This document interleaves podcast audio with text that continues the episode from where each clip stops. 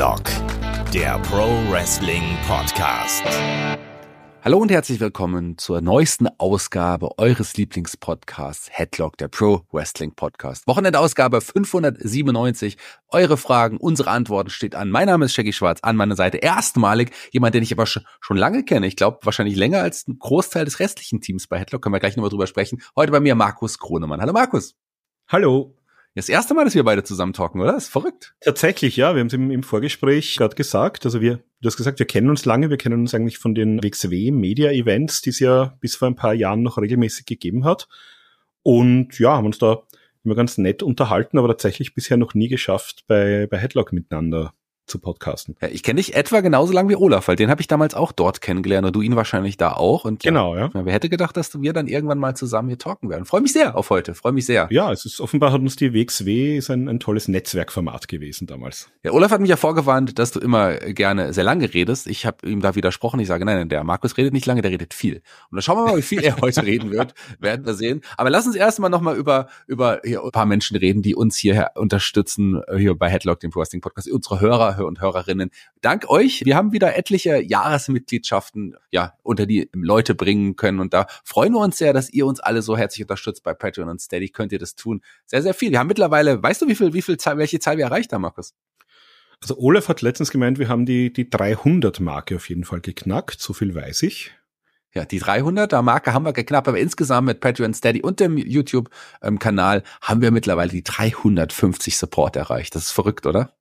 Das ist ziemlich verrückt, dass es so viele Leute gibt, die, die gerne uns zuhören möchten, wie wir über Wrestling reden. Freut mich auf der anderen Seite aber natürlich auch, ich habe in meinem Umfeld nämlich sehr wenig Leute, die das tatsächlich interessiert. Von daher finde ich das sehr schön, wenn es da andere Leute gibt, die mir da gerne oder uns gerne zuhören bei dem Thema. Ja, vielleicht sollten wir da auch bei uns bei ein paar Leuten bedanken, die uns so zahlreich unterstützt haben. Da ein paar besondere Namen werden wir jetzt nennen. Das machen wir auch immer gerne, wenn ihr euch uns unterstützt mit Jahresmitgliedschaften oder anderen ja, anderen tollen Unterstützungsformen. Vielleicht hast du, magst du, du, magst du mal dich bedanken bei ein paar Hörern? Ja, ich bedanke mich mal gerne. Also der, der Malte, der unterstützt uns auf Patreon, der hat sich nämlich gleich das, das ganz fette, dicke Paket geholt, das Legendenpaket nämlich. Also in dem Fall Legende Malte hier. Vielen, vielen Dank für deinen Support. Und bei Steady, da unterstützt uns jetzt seit kurzem der Thomas und der Danny mit einer Jahresmitgliedschaft. Ja, Vielen Dank euch, würde ich mal sagen, oder? Vielen, vielen Dank, äh, dass ihr uns so unterstützt. Allen anderen Hörern natürlich auch Dankeschön. Denn nur ihr schafft es, dass wir so tolle Dinge machen können, so tolle Formate, dass wir das Magazin jetzt jede Woche machen und die anderen spannenden Dinge, die jetzt anstehen. Da steht einiges doch an, lieber Markus. Ja, also Elimination Chamber, vor allem ja zu einer angenehmen Zeit. 11 Uhr vormittags beginnt die Show, also wahrscheinlich eine Stunde früher schon die, die Pre-Show. Und Kai und Olaf werden das tatsächlich wieder auf unserem YouTube-Kanal live begleiten. Da vielleicht auch gleich der Hinweis, also wenn wir ein paar von den Fragen heute nicht mehr unterbringen, ich glaube, während der Pre-Show in der ersten Stunde wird genug Zeit sein, dann werden die beiden auch noch ein paar vielleicht von den Fragen mitnehmen, wenn wir heute nicht durchkommen. Wir haben eine ganze Menge, ich glaube, es sind über 40 an der Zahl.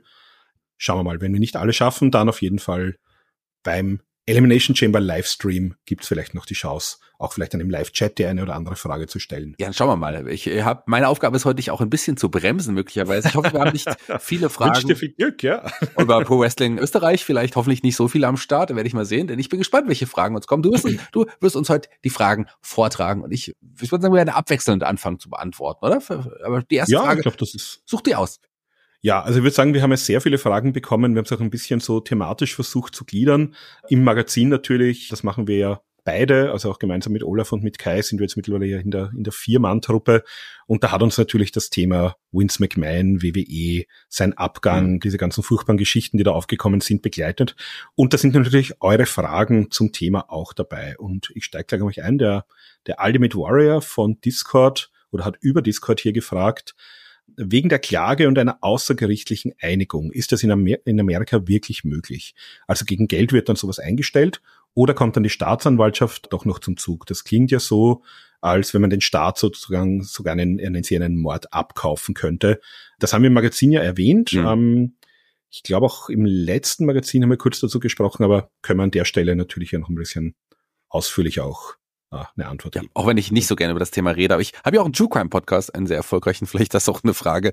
In dem Fall für mich allerdings, also Mord abkaufen, das ist natürlich, das ist natürlich so nicht möglich, denn, denn da ermittelt ja auch der Staat selber. Aber ich glaube, bei einer privaten Anklage, wie es ja in dem Fall ist, kann man ne, sicherlich dann eine außergerichtlichen Einigung die Klage abwehren. Aber bei einem Mord wäre das doch meines Wissens nicht möglich, oder? Genau, also das ist, glaube ich, hier auch der Knackpunkt, das muss man wirklich unterscheiden. Hier geht es ja mal um eine private Klage von der betroffenen Dame von Janet Grant. Und hier, da ist es sogar wahrscheinlich also das ist auf jeden Fall möglich und sogar wahrscheinlich, dass man sich hier außergerichtlich einigen will. Das ist auch taktisch klug, weil ich glaube auch die, also die WWE ist ja Teil von dieser Klage. Da wird niemand Lust haben, dass da im Zuge von, in Amerika gibt es ja diesen Discovery-Prozess, wo auch hier im, im Vorprozess äh, Beweismittel gesichert werden.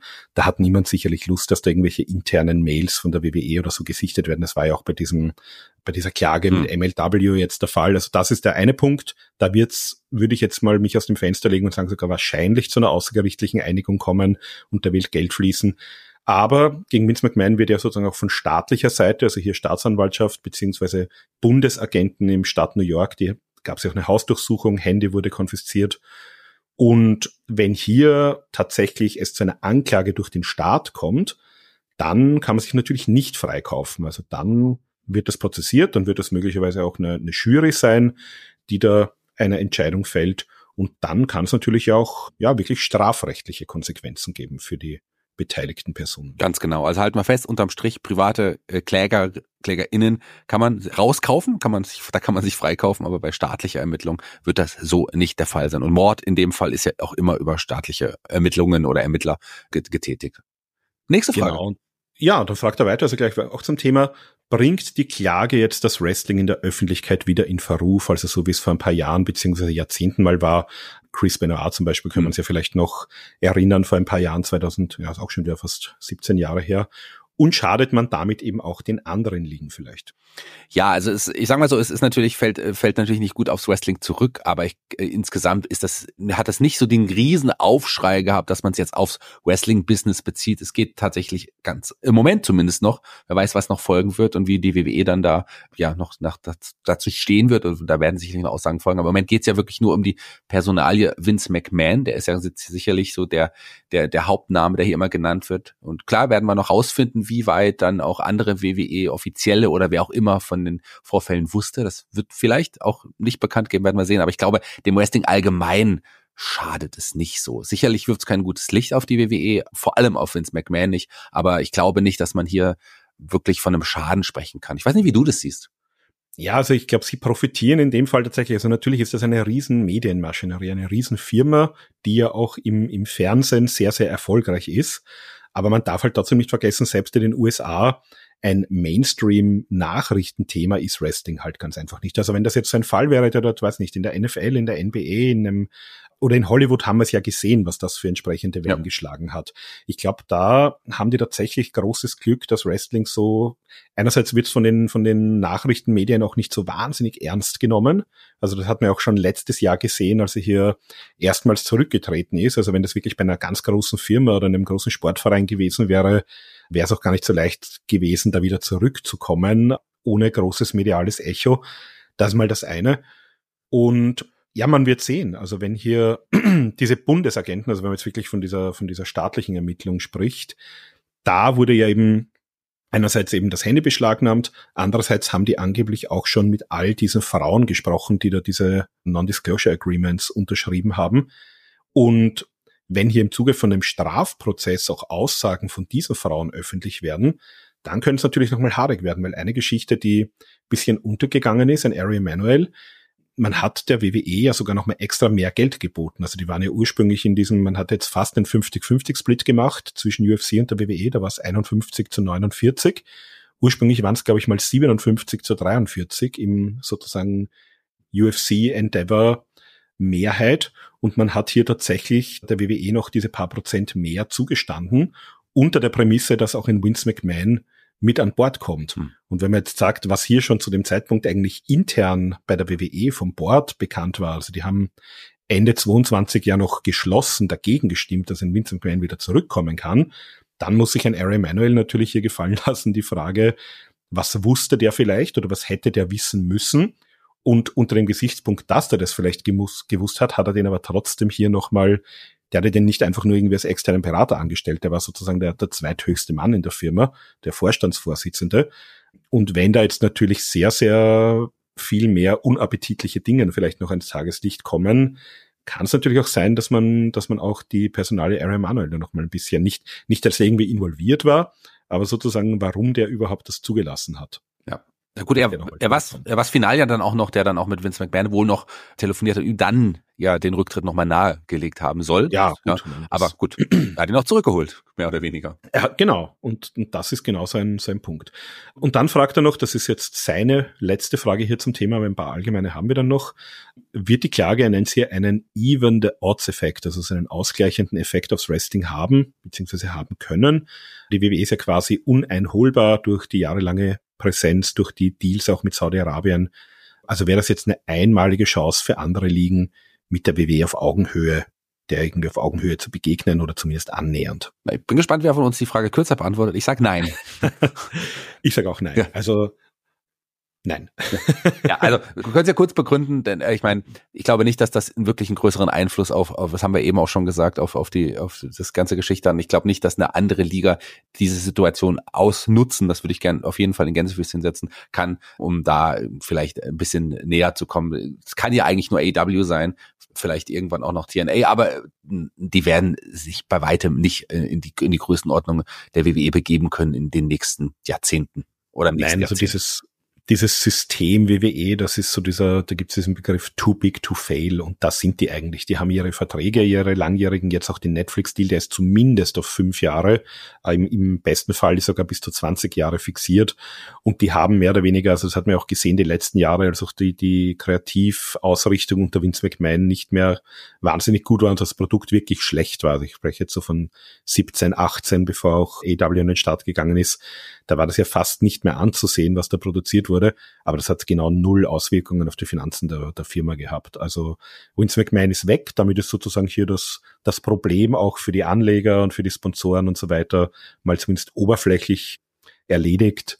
Und das Geld fließt ja weiterhin. Und auf diese Finanzkraft müssen halt andere Firmen mal oder andere Wrestling-Ligen mal hinkommen. Und wie du sagst, also das kann maximal AW und AW hat ungefähr so ein, ein zehn Prozent vom Marktwert vielleicht von der WWE, was auch schon ganz anständig ist für, für eine Liga, die es erst gerade mal fünf Jahre gibt.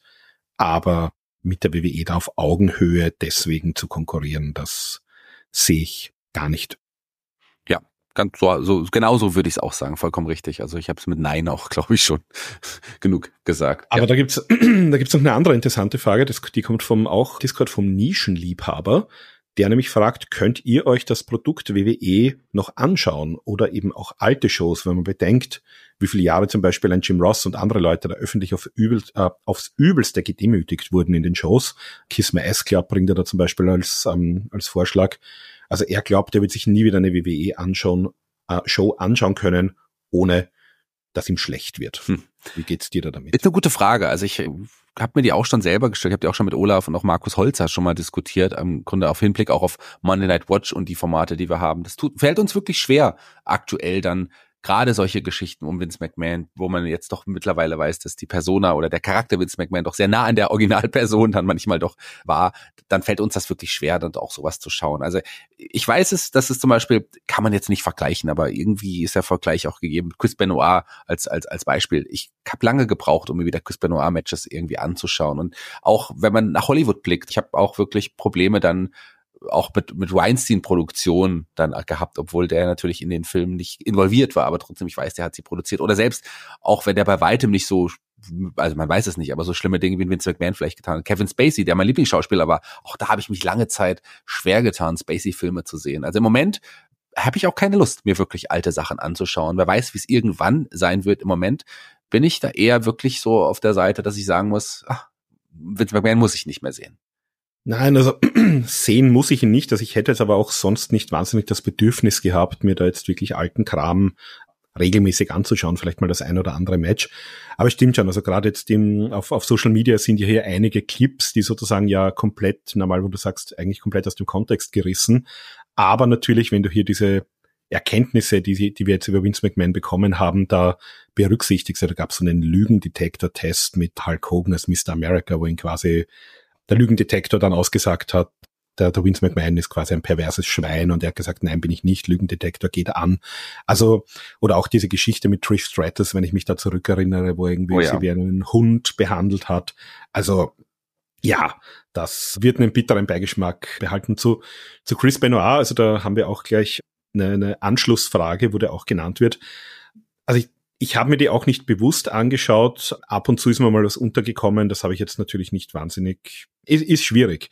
Ich habe letzte Woche, glaube ich mal, hat jemand gepostet so einen Best-of-Clip aus diesem Own Heart Tribute Match, was es damals bei Nitro gab. Mhm. Das war Bret Hart gegen Chris Benoit. Wirklich nur so die, die High Spots in, in, äh, ja, Kurzausschnitt. Und das war so das erste Mal, glaube ich, wirklich seit, stattdessen, äh, seit, seitdem, wo ich mir das angesehen habe und gar nicht mehr gedacht habe, oh, das ist ja Chris Benoit, der, der Frauen- und Kindermörder, sondern wo ich wirklich nur so mir das angeschaut habe und gedacht, war ein richtig geiles Match. Die beiden waren richtig, richtig mhm. gute Wrestler.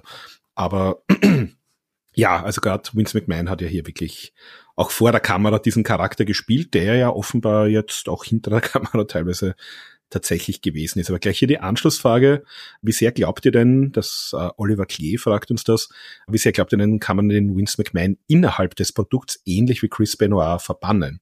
Ich tue mir da ein bisschen schwer, gerade das ikonische Welcome to WrestleMania in jedem WrestleMania-Vorspann wird schon irgendwie fehlen, oder? Nee, mir fehlt's jetzt also nach dem Wissen. Ich kann das total verstehen und nachvollziehen, dass dass das es ist ikonisch. Er hat auch viele ikonische Momente kreiert, da Vince McMahon auch vor der Kamera, aber trotzdem nach dem, was wir jetzt wissen, kann man das einfach nicht mehr guten Gewissens irgendwie sich anschauen oder anhören ich hätte ein komisches Gefühl jetzt im Moment. Die, die Zeit heilt alle Wunden, sagt man ja auch so schön, vielleicht irgendwann wieder. Im Moment würde ich mich sehr schwer tun, das zu hören, ohne ein, ein komisches Gefühl zu bekommen oder ihn auch zu sehen, ohne ein komisches Gefühl zu bekommen. Wie gesagt, wir haben gerade das ja eben schon direkt angesprochen und eigentlich auch schon beantwortet. Bei Benoit geht's ja jetzt mittlerweile auch so, ähm, da ist, hat die Zeit die Wunden geheilt. Bei Vince McMahon wird dem auch sein, aber trotz allem bleibt und ist er ein schlechter Mensch. So. Ja.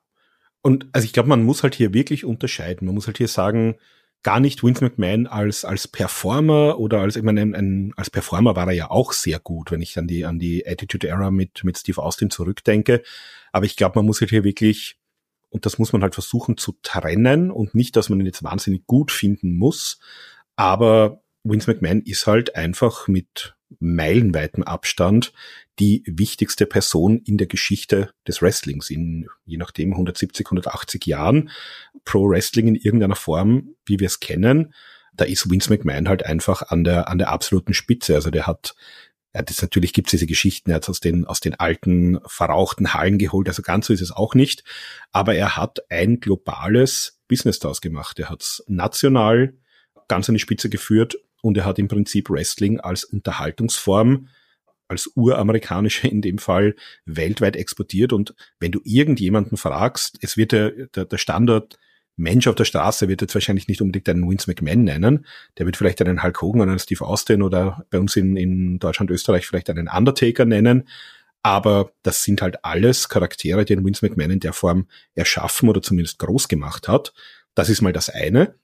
Das andere ist natürlich der Mensch, Vince McMahon, auch hinter den Kulissen. Ich meine, dass der kein Engel war, das wussten wir auch vorher schon. Und dass das ein, ein offenbar ziemlich schlechter Mensch war. Und ich glaube, das muss man halt auch trennen. Und ich, ich kann mir vorstellen, also man wird ihm jetzt nicht bewusst solche Dinge wie Welcome to WrestleMania oder man wird ihn natürlich aus den diversen Highlight-Clips entsprechend rausschneiden. Aber komplett, also ich kann mir jetzt nicht vorstellen, auch wenn das komplette Library jetzt auf Netflix landet, dass man jetzt plötzlich beginnt, komplett jedes, jedes Segment mit Vince McMahon rauszuschneiden. Nee, aber in den offensichtlichen Dingen, wie man es jetzt auch bei Brock gemacht hat, im Vorspann, Luana und Forever und, und so weiter und so fort, wird der auf jeden Fall nicht mehr präsent sein. Ich glaube nicht, dass man den aus den Schnipseln, also aus, aus jetzt alten Shows rausschneidet. Das würde ja, da hätte man wenige Shows noch äh, teilweise, gerade in Attitude-Zeit. Also das wird nicht passieren, aber trotzdem ja, Vince McMahon mag auch, um da jetzt nochmal das zu dem zurückzukommen, was du gerade gesagt hast, die wichtigste Person im Wrestling-Business sein, aber er hat zumindest sich selber und oder sein sein Denkmal, was er was man ihm eigentlich hätte bauen müssen und können, hat er selber zerstört und deswegen ja. ja. Also du wirst halt nie an einen Vince McMahon denken können, ohne dass du auch an diese Geschichte jetzt denken musst. Ganz genau. Und ja, dann kommen wir zur, zur letzten Frage, weil wir auch Netflix kurz erwähnt haben. Also letzte Frage, die ich hier zum, zum Thema Vince McMahon habe. Was wird jetzt eigentlich aus dem McMahon Biopic beziehungsweise Doku, ist ja auch eine mehrteilige Doku. Wird es gecancelt? Ist es überhaupt schon fertig oder gibt es da Nachdrehs aufgrund der aktuellen Erkenntnis? Also da könnte ich gleich was dazu sagen. Wenn du den aktuellen Stand kennst, gerne, ja. Also was ich weiß, ist, es gab zumindest bis vor wirklich kurzem, also bis zu ein, zwei Wochen bevor diese, diese Klage bekannt wurde, gab es tatsächlich noch Nachdrehs. Das hat auch äh, Dave Meltzer im Observer Radio hat das erzählt, also der ist auch interviewt worden, der wurde schon in der Vergangenheit interviewt und der hat ihm gesagt, also sozusagen aufgrund, also diese aktuellen Erkenntnisse jetzt nicht das mit der, mit der Klage, aber sozusagen sein erster Abtritt, die Rückkehr, der Verkauf von WWE, das hat man noch reingenommen, da hat man noch aktiv Nachdrehs gemacht und da ist er auch entsprechend dazu interviewt werden. Und es ist natürlich sehr spannend. Also einerseits ist hier natürlich Netflix auch der Streamingdienst, auf dem das Ganze ausgestrahlt werden soll, ist jetzt auch ja der neue Medienpartner der WWE auf, wie gesagt, zumindest fünf Jahre. Und jetzt ist hier die Frage, wir wissen es auch nicht. Also wird man das trotzdem ausstrahlen? Netflix macht ja auch viel so in Richtung True Crime Serien und sowas. Wird man das vielleicht auch in der Serie in dieser Doku sehr entsprechend behandeln, auch zu sagen, ja, das ist halt einerseits hier die Figur Vince McMahon, der viel geschafft hat, andererseits der furchtbare Mensch und wird auch den Fokus vielleicht da drauf legen. Oder sagen die vielleicht aus strategischen Gründen, wir wollen das eigentlich gar nicht mit dem in Verbindung bringen, wofür wir jetzt relativ viel Geld ausgegeben haben und was jetzt die nächsten fünf Jahre auch ja eine unserer unserer Flagship-Shows sein wird.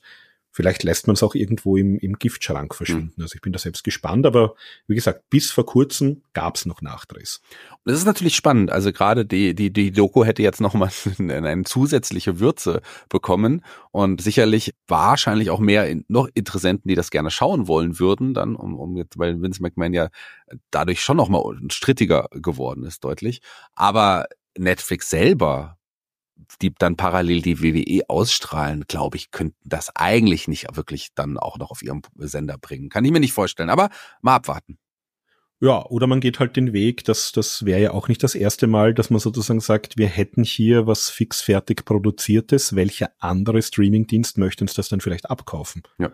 Ist aber ja ungewöhnlich, dass Netflix Eigenproduktionen verkauft. Andere stimmt, Studios ja. machen das, Netflix eigentlich ja nicht wirklich. Die nehmen sie eher dann aus dem Programm manchmal, aber so, es gibt wenig Netflix Eigenproduktionen. Mir fällt auch gar keine ein, die man bisher ja, verkauft also die, die, die Marvel-Disney-Geschichten, aber das war, glaube ich, Vertragsbestandteil, dass da irgendwann die Rechte auch an Disney übergehen. Genau, das waren auch keine, genau, bei genau. Netflix gelaufen ist. Genau. Aber sonst würde mir jetzt auch nichts einfallen. Aber ja, werden wir auf jeden Fall, also wenn wir da ein Update bekommen dazu, dann werden wir es wahrscheinlich im Magazin auf jeden Fall behandeln. Genau. Nächste Frage. Und ja, also Vince McMahon sind wir durch, aber weil wir bei Netflix waren, wir haben eine Frage bekommen zur WWE auf Netflix, die würde ich dann gleich anschließen. Gerne. Und zwar fragt uns der Rico, der hat in dem Fall per Mail gefragt, fragen at headlock.de, also da könnt ihr natürlich eure Fragen auch gerne hinschicken. Die WWE ist ab 2025 bei Netflix und das WWE Network wird eingestellt. Ich schaue gerade auf dem Network die alten Pay-Per-Views aus dem Jahr 2003 bis heute. Muss ich mich nun mit dem Durchschauen beeilen, weil Netflix nur die aktuellen Sachen haben wird, wegen der sonstigen Riesenmenge an gebrauchtem Ser Serverspeicher? Hm. Oder übernimmt Netflix auch die gesamte WWE-Bibliothek, auch die alten Pay-Per-Views? Das ist mal seine erste Frage zum Thema. Er hat dann noch eine Folgefrage. Ja, was was antworten wir oder was du darauf antworten? Ja, also ich sage mal so, 100 Prozent wissen wir es nicht, glaube ich, aber ich, ich glaube, dass die, dass das Netflix, ich meine, Server sollte kein Problem sein für Netflix. Also stellen wir da noch mal einen Server hin. Aber es gibt ja wirklich Leute, die das so auch begründet haben. Also äh, tatsächlich habe hab ich ja einige Stimmen gehört, die gesagt haben, oh, ob da Netflix die Server bereitstellt. Ich weiß nicht, sagen wir es mal so, ob es wirklich sich für Netflix lohnt, dass man da wirklich alles hat, sei es World, die alten World Class Sachen oder was auch immer da noch zu finden ist. Da sind ja wirklich viele Materialien Materialien, die sich, glaube ich, auch sehr wenige Menschen anschauen. Ob man wirklich alles übertragen wird, bleibt fraglich. Auch gerade diese Kooperation mit anderen Ligen, die die WWE auch hat und die sie auf dem Network auch zeigen. Ich glaube, da wird ja, nicht alles mit rüberwandern. Aber ich glaube, das alte. Den Carrot auf Netflix, das wär's doch. Ich ne? weiß nicht. Aber das alte, also die, die, die alten PLEs oder Pay-per-Views oder auch Raw, SmackDown. Ich glaube schon, dass es da auf jeden Fall äh, Interessenten gibt und wenn man schon die Rechte hat, wäre Netflix, glaube ich, auch, auch dummes nicht mit rüberzutragen. Aber Mann wird, da bin ich mir ziemlich sicher, nicht alles mitnehmen. Also was, was auch Dave Meltzer damals gesagt hat, hat man ihm eben sozusagen mitgeteilt, dass das WWE Network überall dort, wo es das noch gibt, wird mit Jahresende eingestellt und es wird alles zu Netflix wandern. Also Netflix wird sicherlich die Rechte haben, zum, zum einen also Serverthema. Ich komme ja aus der IT und ich habe mich so ein bisschen beschäftigt mich ganz gern oder ich lese ganz gern auch so Artikel von so ja, Firmen wie Netflix, von Amazon, von, von Google, von Microsoft, wie die eigentlich ihre Rechenzentren betreiben, was die eigentlich so tun. Also ohne zu tief abzusteigen, ich glaube, da muss man sich gar keine Sorgen machen, dass, dass das einer Firma wie Netflix irgendwie wehtut, diese, diese Datenmenge. Ich glaube, dass die grundsätzlich die Option haben, alles zu bekommen. Ich glaube, man muss, wie du schon gesagt hast, man muss das wahrscheinlich ein bisschen unterscheiden. Ist das sozusagen hier die, das WWE-Kernprodukt oder sind das Dinge, die im Laufe der Jahre so zugekauft wurden? Also ich glaube mal, die, die Pay-per-Views, die wird es alle geben. Und bei Netflix, man darf auch nicht vergessen, bei denen geht es in erster Linie darum, wie viele Minuten konsumierst du von irgendwas. Und die haben ja jetzt auch zum Leidwesen von vielen, auch die anderen Streaming-Dienste beginnen ja damit, die haben ja auch ein werbefinanziertes Tier dann, was du abonnieren kannst, was günstiger ist, wo du halt Werbung guckst. Und bei Netflix ist es so, dass die mit diesem werbefinanzierten günstigen Tier, also wo du als, als Zuschauer weniger zahlst, verdienen die mehr als mit den teureren, wo du, wo du nur als Zuschauer das sozusagen finanzierst. Das heißt, ich glaube, das ist in deren Interesse, möglichst viel anzubieten, wo Leute sagen, ich gucke jetzt mal, wenn ich jetzt sage, ich, ich schaue eine komplette, ein komplettes Jahr Raw an mit damals noch zwei Stunden, sind das über 100 Stunden, die ich am Stück konsumiere. Wenn ich jetzt hier in, im günstigen Tier bin, heißt das, in diesen 100 Stunden können sie mir, ich habe keine Ahnung, 30 Stunden Werbung wahrscheinlich ausspielen, an denen sie ordentlich verdienen. Das heißt, ich glaube, es ist im großen Interesse von Netflix, möglichst viel von diesem Content anzubieten, um da einfach möglichst viele Leute dazu zu kriegen, das auch in irgendeiner Form anzuschauen. Natürlich wird jetzt ein, ein World Class nicht in der äh, Ausprägung geschaut werden wie eine aktuelle Raw-Sendung, aber solange die damit irgendwie noch Geld verdienen und das rechtfertigen können, warum nicht? Ja, werden wir sehen, werden wir sehen. Also ob jetzt wirklich alles rüberwandert oder man zumindest sich von kleinen Teilen, die sowieso niemand so richtig schaut. World Class vielleicht als als Klassik-Shows, aber es gibt ja auch wirklich Kooperationspartner auf der ganzen Welt, die auch ihr Material auf dem WWE Network mittlerweile auch präsentieren dürfen. Ob das wirklich übernommen wird, das halt halte ich für fraglich, glaube ich. Ich glaube, das werden wir auch wirklich sehen. Da wird es dann auch sicher irgendwo im Internet wieder Listen geben von Leuten, die genau überprüfen, was davon. Das hat mir auch schon wieder das Network jetzt sozusagen intern den Betreiber gewechselt hat hat man das ja auch schon sozusagen, was wurde hier mitgenommen, was fehlt irgendwie. Also das, das wird man zumindest irgendwie mitbekommen, was dann da ist. Und als Folgefrage hat er uns hier noch mitgegeben, es würde ihn dann noch interessieren, ob Netflix die aktuellen Sachen auch auf Deutsch kommentieren würde, wie es ihm jetzt auch bei Pro7 Max der Fall ist. Und ob wir glauben, dass er dann, dass man dann auch hier die, das Kommentatorenteam, die Pro7 Max Kommentatoren unter Vertrag nehmen wird dafür bei Netflix. Ich glaube nicht, dass man das auf Deutsch äh, kommentieren wird. Da sieht Netflix, glaube ich, auch keinen Bedarf. Ich weiß gar nicht genau, wie lange die Rechte bei Pro7 Max noch laufen. Es spricht ja nichts dagegen. Die zeigen das ja auch zeitversetzt. also wenn es wieder, wenn es wieder drei Jahre sind, das ist ja erst heuer eben. verlängert worden, dann, dann müssten sie jetzt vom April weg, oder was, letztes Jahr? Ich glaube, letztes Jahr. Ich glaube, letztes Jahr war es, ähm, ja. Dann müsste es wahrscheinlich wieder so bis Ende März 26 wahrscheinlich laufen. Ja, und ich glaube nicht, dass das, also, ich meine, das ist ja dann frei empfangbar, zeitversetzt. Also, das wird vielleicht auch bestehen bleiben, das können wir jetzt noch nicht genau sagen, aber die Möglichkeit besteht. Ändert nichts dran, dass ich glaube, nicht glaube, dass man auf Netflix auch in, in deutschen Kommentar, ich glaube, der Aufwand lohnt sich für Netflix nicht und auch die Kosten stehen, glaube ich, in keiner Relation, weil die meisten Menschen, ich meine, wer schaut sich das denn auch wirklich auf Deutsch an? Das sind die Leute, die einfach nur auf ProSieben Max schauen. Aber ich würde es mir, glaube ich, auch nicht auf Deutsch anschauen. Es steht in keiner, in keinem Verhältnis. Also ich auch nicht, aber wir, wir haben ja Hörer. Ich meine, die WWE selbst hatte, ich weiß jetzt gar nicht, ob sie es aktuell noch tun, aber eine Zeit lang waren ja zumindest die, die Live-Pay-Per-Views, wurden ja auch vor Ort kommentiert. Da haben wir auch immer wieder die, die diversen Teams gesehen. Da gab es ja tatsächlich sechs oder sieben Teams, unter anderem auch die die beiden deutschen Kollegen, wo zu Beginn ja auch noch Carsten Schäfer denen zur Seite gestellt wurde, damit die auch mal so ein bisschen lernen, worum es beim Catchen eigentlich geht.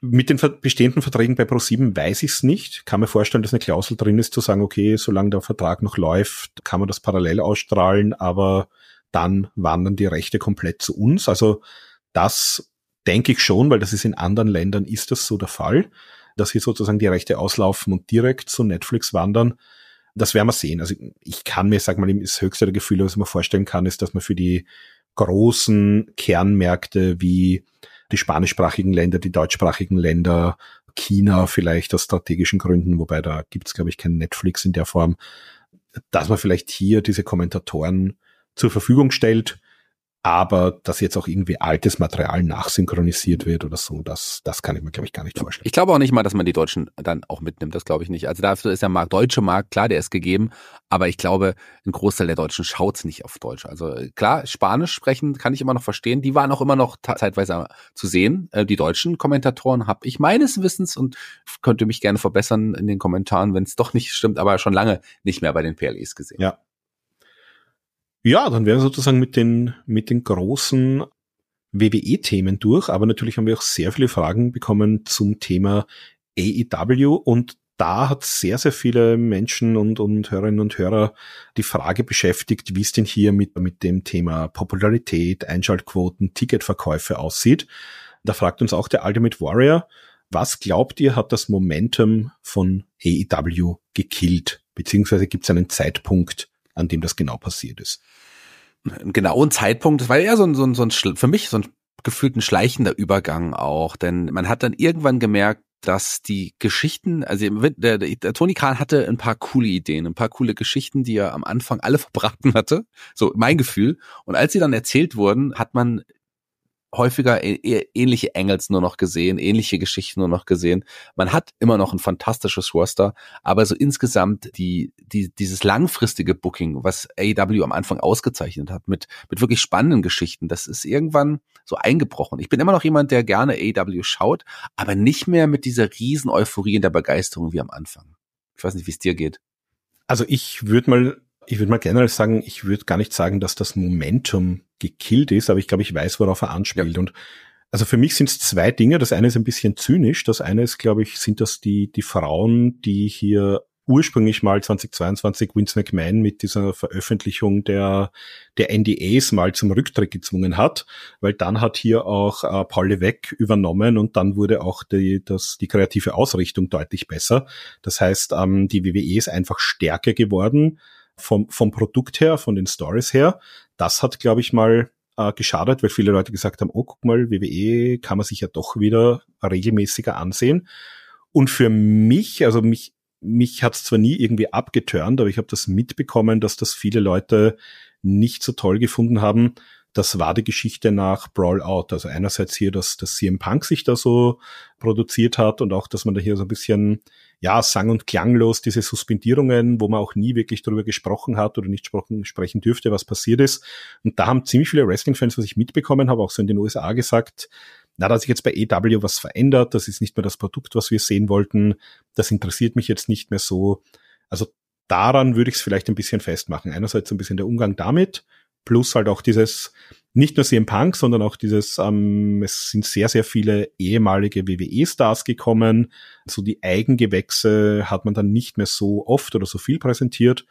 Und ja, die auf der anderen Seite stärkere WWE, das waren für mich so die, die Dinge, die EW jetzt ähm, am meisten geschadet haben aus meiner Sicht. Ja, aber auch, wie ich finde, dass die Stories nicht mehr so interessant waren. Also das kommt auch noch hinzu, dass auch die vielleicht die, die Besinnung auf die tolle Tag Team Division, die man am Anfang hatte, das hat auch so ein bisschen gefühlt nachgelassen und die Geschichten sind einfach nicht mehr langfristig und stringent erzählt und das finde ich ein bisschen schwierig. Auch die Präsentation der Damen-Division lässt ja schon eigentlich, wenn man ehrlich ist, von Beginn an ein bisschen zu wünschen übrig und da ist auch keine keine wirkliche Entwicklung zu sehen. Das, da, aber zu den Damen kommen wir dann ja gleich noch. Nur da abschließend vielleicht noch, also ich finde ja, die Stories sind jetzt auch wieder besser, was mich ein bisschen gestört unter Anführungszeichen hat oder was halt, was ich halt einfach nicht verstanden habe, war, dass man teilweise sich so lange Zeit gelassen hat, auch PPVs aufzubauen. Also ich kann mich erinnern, gerade vor All In, da waren wir alle schon sehr aufgeregt, hatten unsere Tickets, haben uns gefreut auf den großen Event.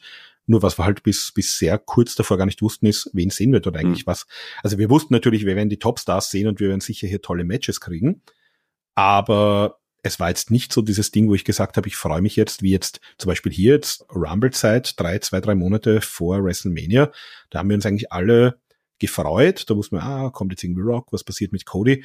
Und vor All In, also zwei Monate vorher, wussten wir, glaube ich, noch nicht mal, wer auf der Card ist. Und wirklich gefreut auf die Matches habe ich mich dann so zwei Wochen vorher, als es dann irgendwie klar war. Ja, ein paar Wochen vorher wusste man es und das, noch nicht. Und wenn ich es jetzt mir anschaue, also wir wussten jetzt im Prinzip im, im Januar schon, haben wir, hat sich mehr oder weniger der Großteil der Revolution Card jetzt abgezeichnet für Anfang März. Also ich finde da, die Geschichten erzählt man jetzt schon deutlich besser und auch deutlich länger wieder. Ja, man ist wieder auf einem besseren Weg. Da, Geht's bergauf, ja. Da stimme ich, stimme ich dir auch vollkommen zu. Aber zeitweise, gerade, gerade das, was AEW wirklich ausgemacht hat, langfristiges Booking und auch wirklich eine Entwicklung der Charaktere, die total Sinn ergeben hat und wo man auch mitgefiebert hat mit den, mit den Charakteren. Und das hat so ein bisschen gefehlt. Und da besinnt man sich aktuell gerade wieder eines Besseren. Man hat ja, und da kommen wir auch später, glaube ich, in der Frage drauf zu, jetzt auch einige tolle Verpflichtungen in der Pipeline, mit denen man auch tolle Geschichten erzählen kann. Also AEW ist nicht abzuschreiben, im Gegenteil, die sind wieder auf einem guten Weg, aber so haben noch nicht das erreicht, zumindest finde ich vom Standing, was, was mich für mich AEW am Anfang ausgemacht hat. Aber da werden wir sicherlich nochmal hinkommen. Also ich bin da guter Dinge. Genau, aber jetzt äh, kommen wir genau dorthin zu der Frage, nämlich die Star Power, die AEW bald dazu bekommen wird. Also Okada scheint ja zu kommen, Will Osprey hat mir jetzt unter Vertrag, Mercedes Monet ist mehr oder weniger ja bestätigt, dass wir die in Boston sehen werden. Sucht ihresgleichen, ansonsten Omega und Pack sind vielleicht auch bald wieder zurück. Das verspricht tolle Matches, aber muss AEW sich nicht größer produzieren. Wembley ist ja schon ein erster Schritt. Ich hätte die Frage ähnlich schon mal gestellt. Die Leute haben anscheinend Interesse an guten Wrestling und pompösen Shows. Ja, also große Shows wären toll. Ähm, man hat ja auch einige große Shows produziert, aber das Interesse hat ja auch so ein bisschen nachgelassen. Und zu, für große Shows braucht man auch eine äh, große Arena. Man braucht dann auch eine volle Arena mit vollem Publikum. Und das war natürlich ein kleineres Problem. Ich hoffe, da wird man auch wieder insgesamt mit der Zuschaueranzahl hochgehen und auch vielleicht auch wieder größer produzieren. Das wünsche, würde ich mir doch sehr, sehr wünschen, oder? Ja, ich fand das eigentlich sehr lustig oder sehr, sehr interessant in, im Wembley Stadium bei All In, weil es war dieses Riesenstadion, wo das wirklich steckt voll war. Und dann gab's da eigentlich nur einen relativ, ja, unspektakulären Entrance und, und nicht groß irgendwie drumherum. Also wenn man das vergleicht jetzt hier mit großen WrestleMania-Shows, gut, das war auch taktisch, weil größere Produktion, größere Bühne heißt natürlich weniger Platz und man wollte ja hier auch einen Rekord brechen. Aber grundsätzlich, also ich persönlich, mir machst du viel Freude, wenn ich ein tolles In-Ring-Produkt sehe und ähm, das kann meinetwegen auch in der Turnhalle sein, aber natürlich die Atmosphäre spielt eine Rolle und wir sind, glaube ich, alle ja nicht als die, die Wrestling-Konnoisseure irgendwie geboren. Was hat uns denn wirklich mitgenommen? Also wenn ich so an, an meine Einstiegszeit Anfang der 90er zurückdenke, das war halt ein Larger Than Life Hulk Hogan, das waren halt auch dann mal Feuerwerk, das war ein, ein Undertaker mit einem entsprechenden Entrance, das waren auch Lichteffekte, das waren auch Kostüme. Also natürlich dieser, dieser Show-Aspekt und der Präsentationsaspekt gehört dazu. Also Dynamite bekommen wir ein neues Set nach Revolution, das wissen wir ja schon. Bin ich gespannt. Also ich würde auch gern beides sehen. Und ich glaube, diese, dieser Fokus auf das haben wir in der Pandemie, haben wir das ja eindeutig gesehen. Also Wrestling ohne, ohne Publikum und ohne große Show funktioniert halt sehr viel anders und, und auch sehr viel schlechter. Und also es gehört dazu und ist sicherlich was, wo AW noch nach oben hin ausbaufähig ist. Für mich gehört das dazu. Also ich liebe es, äh, wirklich mir so pompöse Hallen anzuschauen, die Arenen, die dann auch wirklich toll sind, der Entrance, der was Besonderes ist. Ich kann mir vorstellen, dass du auch, du, mein, als Österreicher gibt bestimmt viele tolle Turnhallen, wo du auch schon Wrestling gesehen hast, aber für mich gehört das Große dann auch dazu. Also wenn ich denke, ich habe Wrestling auch gesehen in, in Wien am Heumarkt und das war jetzt in Wahrheit auch nichts Besonderes. Das ist im Prinzip ein Eislaufplatz gewesen, mhm. der halt im Sommer dafür verwendet wurde. Dann gab es einen Ring, da war der Ring war überdacht, wenn es geregnet hat, damit die Catcher nicht nass werden. Und mehr oder weniger war es das dann auch. Und dann gab's Sitzreihen und eine Tribüne. Und dann hast du dir halt Catchen angeschaut und das Unterhaltsame waren eher die Leute, die, ja. die dort vor Ort waren. Aber trotzdem, Entschuldigung, dich da unterbreche, Heumarkt sicherlich der Madison Square Garden Österreichs, oder? Für, fürs Wrestling? Ja.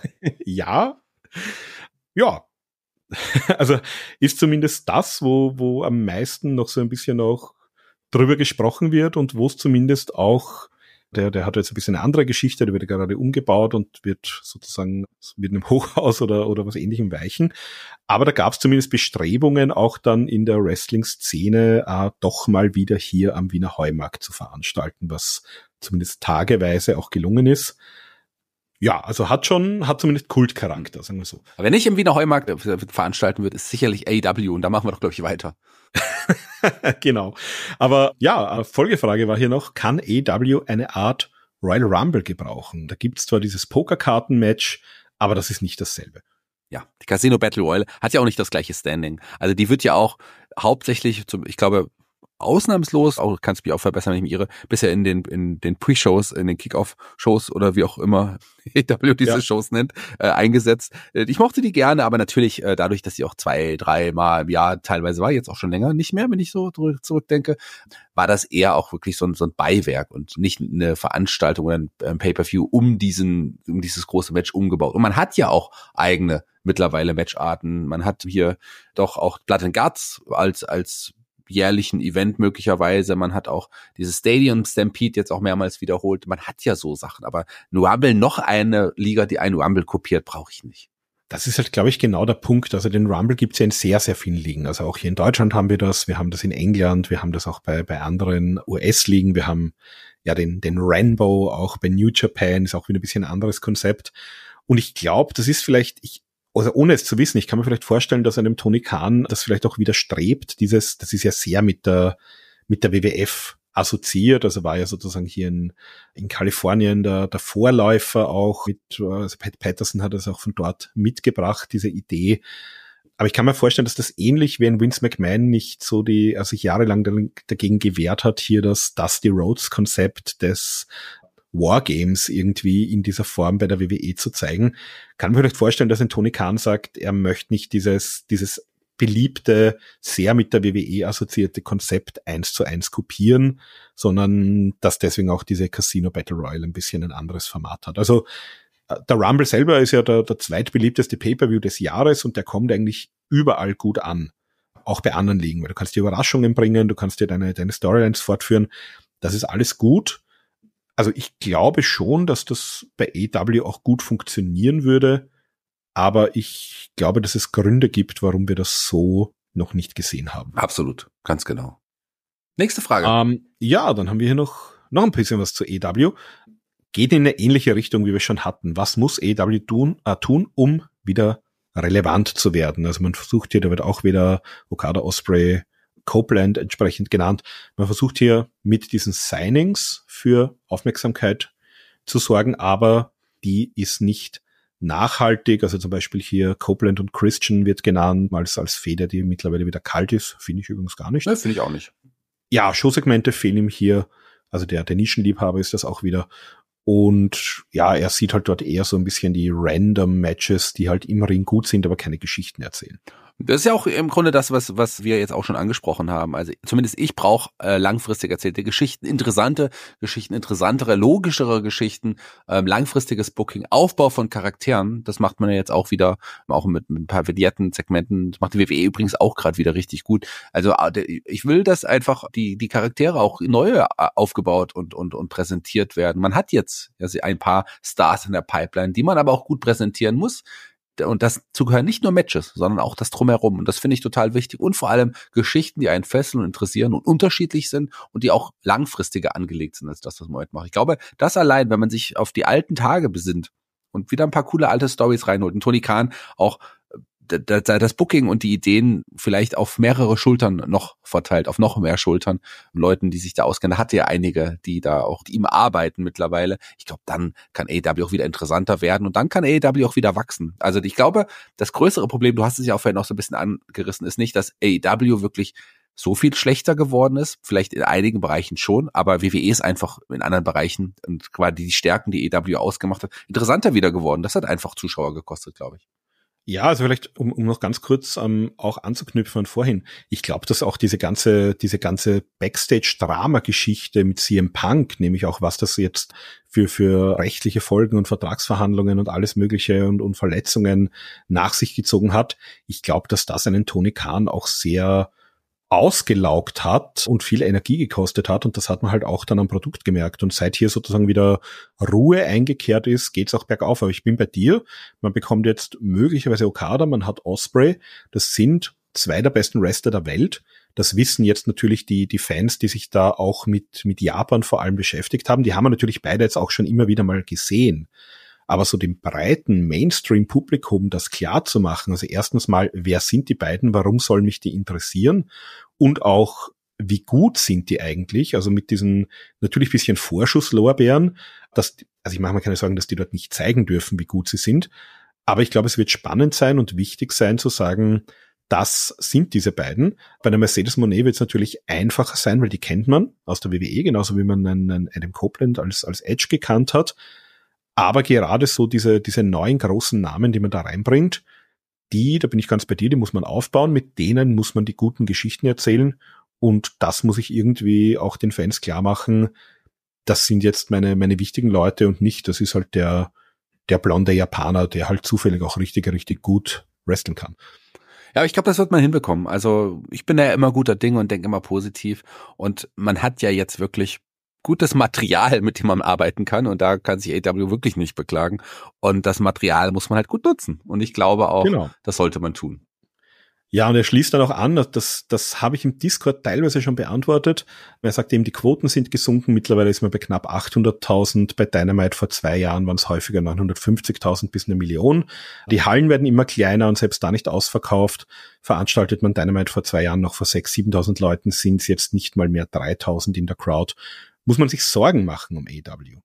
Ich glaube, Sorgen muss man sich, glaube ich, nicht machen. Also bei weitem noch nicht. Äh, die Quoten sind sicherlich ein bisschen weniger als, als jetzt noch vor einiger Zeit, aber trotzdem immer noch ganz ordentlich. Also da kann man sich, glaube ich, jetzt gar nicht so arg beschweren. Und man hat mit Warner, gut, es ist noch nicht unterschrieben, final, aber ich glaube, einen guten Partner in der Hinterhand, der auch weiß, dass man mit den Quoten auch sehr, sehr gut arbeiten kann und das immer noch ordentlich ist im analogen Fernsehbereich. Also, und da steht ja auch noch, da stehen ja auch noch die Streamingdienste dahinter, die dann noch kommen werden. Also ich glaube schon, dass AW sich keine Sorgen machen muss. Also ich muss mal, das, das ist so meine Pflichtübung, die muss ich bei diesen Fragen, weil man Ratings von mit von vor ein paar Jahren vergleicht, muss ich das einfach immer bringen. Dieser lineare Fernsehmarkt, der schrumpft weltweit, vor allem auch in den USA. Wir sind jetzt erstmals 2023 an dem Punkt angekommen, wo weniger als die Hälfte aller US-Haushalte sozusagen hier Kabelsat, IPTV Zugang hatte. Wir sind da jetzt bei 46,8 Prozent. 2021 waren es noch 57, also fast 58 Prozent. Das heißt, ich habe das mal ausgerechnet. Das ist ein Rückgang von, das sind 11 Prozentpunkte. Wenn ich jetzt die Zahlen vergleiche, sind das circa 19 Prozent. Also knapp ein Fünftel weniger Leute haben jetzt Zugang auch zu Sendern wie TNT und TBS, als es noch vor zwei Jahren waren. Und wenn ich jetzt vergleiche eine Million und 800.000, dann sind es genau diese 20 Prozent weniger. Das heißt, das Einzige, was man vorwerfen kann, ist, die WWE hat es geschafft, in sozusagen einem stagnierenden Markt die Zuschauerzahlen zu steigern, dazu zu gewinnen oder, oder Leute, die wieder zurückkommen. Bei der bei EW ist es eigentlich eine lineare Entwicklung. Das heißt, die haben nicht wirklich weniger Zuschauer. Die haben eigentlich genauso viel Zuschauer, wie sie hatten, aber sie haben halt auch nicht mehr. In den Hallen haben wir tatsächlich das Problem. Also da müssen sie wirklich dann arbeiten, wie kriegen sie Leute dazu, auch live zu den Shows zu kommen. Das ist jetzt nicht deren Kerngeschäft. Das Kerngeschäft ist, die machen ihr Geld mit den Medienrechten. Aber wenn ich mal vor unter Anführungszeichen fast leerem oder halb leeren Haus äh, veranstalte, macht es auf Dauer natürlich auch keinen Spaß. Also sie sind ganz gut darin, die Leute auch so in Szene zu setzen, dass dir das jetzt, wenn du es nicht weißt, nicht wirklich groß auffällt. Aber wir kennen die Zahlen natürlich und das finde ich tatsächlich ein bisschen beunruhigend. Das war übrigens auch so eine Vince McMahon-Doktrin der 80er und 90er Jahre, weil damals hat es ja noch sehr lange auch gedauert, bis du hier deine Pay-per-view-Zahlen wirklich auch auf dem Tisch hattest. Das hat ja Monate oft gedauert. Und für den Vince McMahon war es immer ausschlaggebend, wie viele Leute kommen zu meinen Hausshows in den Hallen, weil daran merkst du gleich, ist das Produkt heiß, passen meine Storylines, passen meine Engels, äh, interessiert das die Leute genug, dass sie kommen und dafür Geld zahlen, um das live zu sehen. Und das ist natürlich ein Indikator. Also die Leute, die, die daheim vom Fernseher sich das Ganze angucken, ist okay. Aber die zu mobilisieren, auch rauszugehen, in die Städte zu gehen, Geld zu bezahlen für die Tickets, das ist ein anderes Thema. Und da müsste man natürlich arbeiten. Da müsste man viel mehr auch mit Lokalpromotion vielleicht machen. Also du als, als Veranstalter wirst du wahrscheinlich auch ein paar gute Tipps haben in den 90ern in der WCW war es ja wirklich so, da hat man die Leute ja auch in lokalen Radiosendern, gut, haben heute auch nicht mehr diesen, diesen Wert, den sie damals hatten, aber die haben sehr viel lokale Medienarbeit gemacht. Da hat man sehr viel auch so mit, mit Radio-DJs äh, bearbeitet. Da hat man wirklich im lokalen Markt waren einfach deine Wrestler im Vorfeld präsent und haben natürlich dafür auch gesorgt, dass dann Leute kommen und sich Tickets kaufen. Und gerade bei EW, jetzt haben wir letztens eine Show gehabt in Pittsburgh, da hätte man doch locker eine, eine Britt Baker, selbst wenn die verletzt ist, kann ich die dorthin schicken. Hat man alles nicht gemacht und dementsprechend hatte man dann auch nicht diesen Hype irgendwie mitzunehmen. Ja, vollkommen richtig. Also ich finde gerade, man schafft es ja jetzt mittlerweile so ein paar vielleicht dann auch zukünftig irgendwie anders zu äh, platzieren. Seine von der Westland MGF ist ja auch sehr präsent, dann auch jetzt mittlerweile im Kino gewesen, hat jetzt auch noch meines Wissens neuen Filmdreh gerade am Start. Also äh, da passiert ja schon so ein bisschen was, aber das ist total wichtig, dass man im Mainstream-Business auch seine Wrestler irgendwie platzieren kann. Genau, und ja, letzte, also letzte Frage von ihm noch zum Thema. Das war so ein, ein Fragenblock, den ich ein bisschen aufgeteilt habe. Und das ist auch nicht uninteressant. Also er hat das Gefühl, dass AW es auch nicht schafft, in Social Media mit ihrem Programm einen Bass zu erzeugen, dass man halt eben sie viel mehr über diese Announcements und Signings das versucht. Und ja, da muss ich auch sagen, also die WWE macht natürlich eine, eine hervorragende Arbeit auf Social Media. Das sind ja auch mit ihrem, das wird natürlich auch gemolken und da werden auch Zahlen herumgeworfen, wo du halt sagst, okay, also Business in dem Sinn generiert es nicht, aber es generiert halt Aufmerksamkeit. Und es ist halt, glaube ich, immer noch einer der Top 10 Kanäle auf YouTube. Und wenn man sich mal anschaut, was es da alles gibt, global, ist das schon eine Hausnummer. Also die, du kriegst zwar von AW hier auf YouTube im Nachgang ein paar Clips und sie haben auch ein paar wirklich unterhaltsame Shows, also zum Beispiel Hey AW schaue ich unheimlich gerne. Mhm. Aber es stimmt schon, also diesen Bass haben sie nicht und du wirst halt nicht an, an jeder Ecke irgendwie mit einem WW, mit einem AW-Clip erschlagen, wenn du irgendwo auf Social Media unterwegs bist. Ja, vollkommen richtig. Aber wobei natürlich ist es jetzt nicht so, dass sie da schlechte Zahlen haben, AEW. Und schon einige Formate, die zeigen ja auch anders, zum Beispiel die, die Schnipsel, wie es jetzt die WWE macht. WWE zeigt ja auch von, von den Matches dann immer so ein paar Ausschnitte aus ihren Wochenshows, während AEW ja schon deutlich längere Ausschnitte aus den Shows auch irgendwie präsentiert. Also eine andere Herangehensweise. Mal gucken. Aber schlecht stehen die auch nicht da, zumindest bei YouTube. Das das wäre ich, das finde ich irgendwie spannend. Das passt vielleicht noch zum Netflix-Thema von vorhin. Es wird interessant sein, nächstes Jahr zu sehen, wie sich auch diese, vor allem diese Videopräsenz auf YouTube und Co.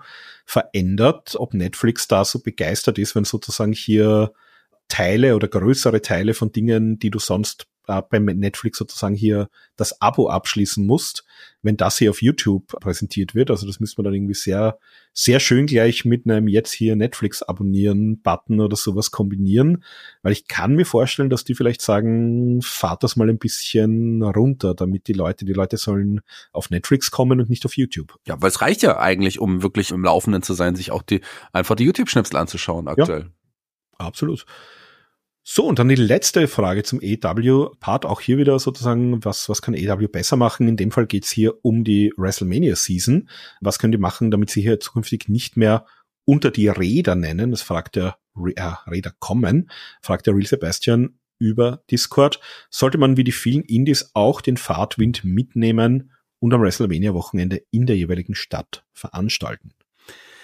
Ich weiß nicht. Ich glaube, ich tue mich da schwer, wenn AW jetzt selber, damit begibt man sich ja auf jeden Fall auf eine Stufe, wo man dann sagt, ich bin, wir sind auf jeden Fall deutlich unter der WWE zu finden, wenn man den Bass der großen Konkurrenz mitnehmen muss, um präsenter zu sein. Man wird, man wird ja mit Ring of Honor jetzt auch, zumindest am WrestleMania Wochenende auch wieder veranstalten, wie ich es Ring of Honor früher immer gemacht habe. Ring of Honor ist ja mittlerweile auch also das, Teil das hat man auch die letzten Jahre so gemacht. Also seit der Übernahme, da gab es die, die erste Show war ja sozusagen noch vor der Übernahme, aber schon geplant. Die hat ja Tony Khan schon gebuckt, das war so knapp vorher. Und letztes Jahr, wenn ich mich richtig erinnere, war man auch mit Ring of Honor vor Ort. Ja, bin ich mir nicht sicher, ob es mal letzten Jahr auch wirklich vor Ort war. Das weiß ich nie, gar nicht mal so genau. Könnte man ja noch mal verifizieren. Jedenfalls gab es ja trotzdem noch Diskussionen, ob man es machen sollte mit Ring of Honor, da Ring of Honor Teil von AW ist. Aber mit AW selber unter dem Namen, unter dem Label wird man sich, glaube ich, nicht in der gleichen Stadt im gleichen Zeitraum präsentieren müssen, um den Fahrtwind der Konkurrenz mitzunehmen. Wäre, glaube ich, kein so geschickter Schachzug nach außen hin. Hat man auch nicht nötig, aber eine andere Präsentation wäre vielleicht ganz gut, aber nicht innerhalb der gleichen, in diesem Zeitraum in der in dem, in dem Umfeld. Ja, also ich finde es, ich, ich würde es taktisch auch nicht, also der, der Look wäre kein guter. Und ich weiß auch, also ich, ich bilde mir zumindest ein, ähm, als man damals Ring of Honor über, übernommen hat, da war ja sozusagen das alles schon gebucht in dieser Halle und da hat ihm Tony Khan gesagt, okay, also ich ich übernehme das, ich veranstalte diese, diese Show hier trotzdem. Und da hat er aber, glaube ich, auch gesagt, also er hat sozusagen hier die Show gemacht und dann wollte er so schnell wie möglich hier aus der Stadt raus, die, die eigentlich hier die, die WWE-Stadt war an diesem Wochenende. Und ich glaube, von der, von der Außenwirkung her ist das so. ich würde auch nicht unbedingt am selben Wochenende irgendwas parallel veranstalten. Das heißt, hat man auch gesehen, das geht für EW nicht gut aus, gerade wenn, wenn Collision sozusagen Head-to-Head -head mit einem Pay-Per-View läuft. Ich würde mich da wirklich auf das Vorher und das Nachher konzentrieren und natürlich, also wir werden ja ausgewählte, ausgewähltes Talent von EW hatten wir ja trotzdem auch auf der einen oder anderen Show. Also wir hatten Moxley hier bei GCW, bei Bloodsport. Also eine, eine gewisse AEW-Präsenz von ausgewählten Namen hast du ja. Ich könnte mir so ein bisschen als, als Schachzug könnte ich mir vielleicht mal vorstellen, das würde ich aber auch nicht jedes Jahr machen. Du hast ja immer die großen Joey Janella Spring Break oder diese March, diese WrestleCon Mark Hitchcock Memorial Show. Vielleicht mal hier irgendwie als Überraschung irgendeinen Banger bringen, irgendeine Mystery Opponent mal, weiß nicht, die, die Elite, die Young Bucks und, und Kenny Omega oder so irgendwo einen Six-Man gegen irgendwen stellen das vielleicht schon, dann, dann kriegst du auch diesen Pass so hier und, und bist mit EW trotzdem im Gespräch. Aber so die, die 27. Show am Wochenende von EW muss, glaube ich, nicht sein. Ja, vollkommen richtig. Ja, dann sind wir hier mit den, mit den großen Themenfragen zumindest durch und dann kommen wir so ein bisschen zu den ja, kleineren. Und da gibt's eine Frage, da kann ich nicht wahnsinnig viel weiterhelfen, vielleicht ja du. Der, der Jonas fragt uns hier über Discord, er hat sich hier die Autobiografie von uh, Thumbtack Jack geholt. Die habe ich übrigens auch damals, als sie rausgekommen ist, 2010 oder 11, mir geholt. Also die hat mir sehr, sehr gut gefallen. ist ein tolles Buch. Und er ist sehr begeistert. Können wir weitere Wrestling-Bücher empfehlen, aber mit dem Hook, dass die auf Deutsch verfasst sind oder auf Deutsch übersetzt wurden. Und ich kann ihm da leider wirklich nicht helfen, weil die, die, also übersetzt schon gar nicht, weil die Sachen lese ich alle im Original. Mhm. Und mir fällt jetzt auf die Schnelle auch keine Biografie oder kein Buch von dem deutschen Wrestler ein, es gibt, glaube ich, auch nicht so viel. Also Tassilo Jung hatte ja mal Bücher, aber ich weiß gar nicht, ob man die noch. Hm, die kriegst du nicht, die sind alle vergriffen, die gab es in einer geringen Auflage. Das heißt, das äh, war sozusagen die, ja. die, die Zeit, seine, seine Anfänge hier in der, in der europäischen Catch-Szene. Ich glaube, es, es gab mal einen Krimi, der am Heumarkt gespielt hat, um nochmal das Thema aufzugreifen. Das habe ich mir tatsächlich damals so mit, mit 12, 13 Jahren gekauft ich glaube, es gibt eine Biografie von René Lassates, die aber auch vergriffen ist, also die du noch irgendwo gebraucht bekommst. Gab es nicht auch was von Klaus Kauhoff, glaube ich, da hat er nicht auch ein, ein also es, veröffentlicht? Ja, was es gibt, also wenn mit, mit einem Spotify-Abo, Klaus ja. Kauhoff hat hier sein eigenes, sein eigenes Buch als Hörbuch eingesprochen. Das habe ich mir tatsächlich angehört, als er verstorben ist, als ich die Biografie von Karoff für den Observer geschrieben habe. Das ist ein bisschen kultig, also das ist sehr interessant, aber er beginnt halt wirklich so damit, äh, also an dieser Adresse bin ich dann dem, dem und dem Tag auf die Welt gekommen und das sind alle meine Brüder und Schwestern und die haben so und so geheißen. Ein bisschen kauzig, aber, aber schon sehr, sehr interessant. Also das kann man als, als, als Hörbuch. Wir haben hier natürlich das Hörbuch von den, von den Chair-Brüdern auch, das man aber, glaube ich, nur über Audible bekommt, deren, deren Biografie und Lebensgeschichte. Das gibt's auf Deutsch. Ansonsten tue ich mir tatsächlich schwer. Also wenn ihr schreibt uns gerne auf uh, per Mail oder per Discord oder in die in die Kommentare auf YouTube, wenn ihr dann einen, einen Tipp für den Jonas habt bezüglich deutschsprachiger Wrestling-Literatur. Na, es gibt noch es gibt glaube ich noch ein Buch über die über die Geschichte des Wrestlings auf Deutsch. Die gibt es genau, aber jetzt als Biografie. Es geht ja hier in dem Fall über wirklich genau. Biografien. Fällt mir jetzt ein, gut. Wolfgang Stach hat ja auch letzten vorletzten Jahr ein Buch veröffentlicht, das es glaube ich auch noch gibt. Genau das habe ich gekauft und ich muss zu meiner Schande gestehen, bis heute noch nicht gelesen, aber ich besitze es grundsätzlich.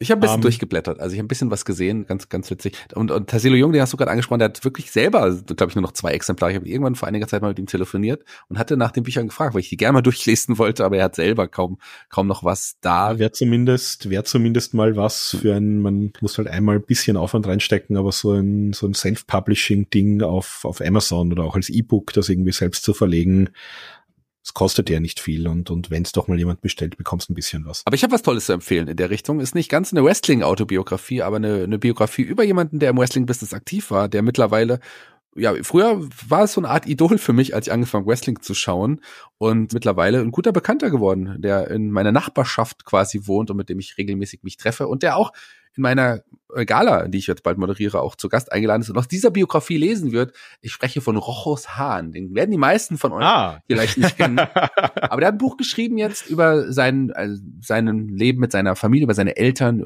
wie er aufgewachsen ist und sowas. Und der wurde ja später nicht nur zu einem bekannten Autor, der unter anderem das Wunder von Bern, das Drehbuch zugeschrieben hat, einige Tatort-Episoden, totale, wunderschöne Krimis übrigens, die auf Rügen spielen, die Rügen-Krimis, sondern mittlerweile auch diese Biografie und den kennen wir wahrscheinlich besser als Horst Brack, den Bestrafer. Tatsächlich noch, ja. Also ich das war leider ganz knapp vor meiner aktiven Wrestling-Schau-Zeit. Also auch, wir hatten daheim kein Kabelfernsehen, habe das dann mal zufällig entdeckt, dass ich bei der Oma äh, übernachtet habe. Da war es aber schon ringfrei auf Tele 5 und hatte im Nachgang eben erfahren, dass es auch auf RTL hier Catch-Up mal davor gegeben ja. hatte. Kennt ein paar Clips von YouTube, aber es war leider so, so ein, zwei Jahre noch vor meiner von meiner Wrestling-Schauzeit. Aber den, den Horst Brack, den Bestrafer, das war so ein bisschen, da hat man versucht auch, glaube ich, uh, Jesse the Body Ventura ein bisschen zu imitieren. Das war so der, der Heel-Announcer, da hat man, glaube ich, damals die, die NWA und auch teilweise von der, von der CWA immer wieder was übertragen. Und von daher, ja, ist er noch ein, durchaus ein Begriff. Ich bin großer Fan gewesen. Ich mochte den sehr. Das war ja meine Anfangszeit und freue mich mittlerweile, ihn in meinem Bekanntenkreis äh, also begrüßen zu dürfen. Und das ist ein, auch komisch, so mit dem Idol, wenn man so will, aus seiner Kindheit dann so einfach mal ein Bier trinken oder in dem Fall einen Kaffee trinken zu gehen. Das ist schon was Schönes. Aber da muss ich dich jetzt fragen, ähm, da, da werfe ich jetzt eine eigene Frage hinein. Hat er mit Wrestling, also Interesse, also dass er nicht mehr aktiv macht, wissen wir, aber äh, Sprecht ihr da ab und zu noch drüber? Interessiert ja. den das? Der, Hat er irgendeinen Bezug der, oder ist ihm das völlig egal? Nee, der schaut mit seinem Sohn immer noch gerne, ah. gerne Wrestling und ist da so ein bisschen auf dem Laufenden sogar und war den, war auch bei meiner letzten Wrestling-Show hier in Fulda, als die WXW in Fulda war, hatte ich ihn auch eingeladen und da war er auch mein Ehrengast quasi, saß im Publikum und hat sich sehr, sehr darüber gefreut. Also der ist immer noch begeisterter Wrestling-Schauer, hat eine Zeit gar nicht mehr geschaut, aber so mittlerweile gerne wieder verfolgt er auch WWE zumindest. Ich weiß gar nicht, ob er AEW auch schaut, aber ja, der ist noch ein begeisterter Zuschauer. Sehr schön. Ja, und dann kommen wir zu ein paar, ähm, ein paar so, ich habe es jetzt hier mal Erklärbär-Fragen genannt, also wo Leute wirklich Fragen stellen, könnt ihr uns mal erklären, wie ist das? Und da fragt uns auch der Ultimate Warrior, wie ist das eigentlich mit den Zuschauern bei EW und WWE in Bezug auf das Mindestalter der Zuschauer? Ich glaube, da hat er ein bisschen was äh, falsch verstanden, weil er sagt hier, durch PG-13, also das wäre sozusagen hier die Alterseinstufung im Fernsehen, dürfen ja keine Kinder unter 13 in die Halle, beziehungsweise das Produkt sehen. Das engt ja schon etwas ein, was die Einnahmen angeht. Andererseits würde man auf PG runtergehen, würden einige Dinge nicht mehr so ablaufen wie jetzt. AW würde weicher werden. Will, beziehungsweise wollen wir das. Also da nur zur Info, ich glaube, ich habe das damals sogar im Discord gelesen und habe auch was dazu geschrieben.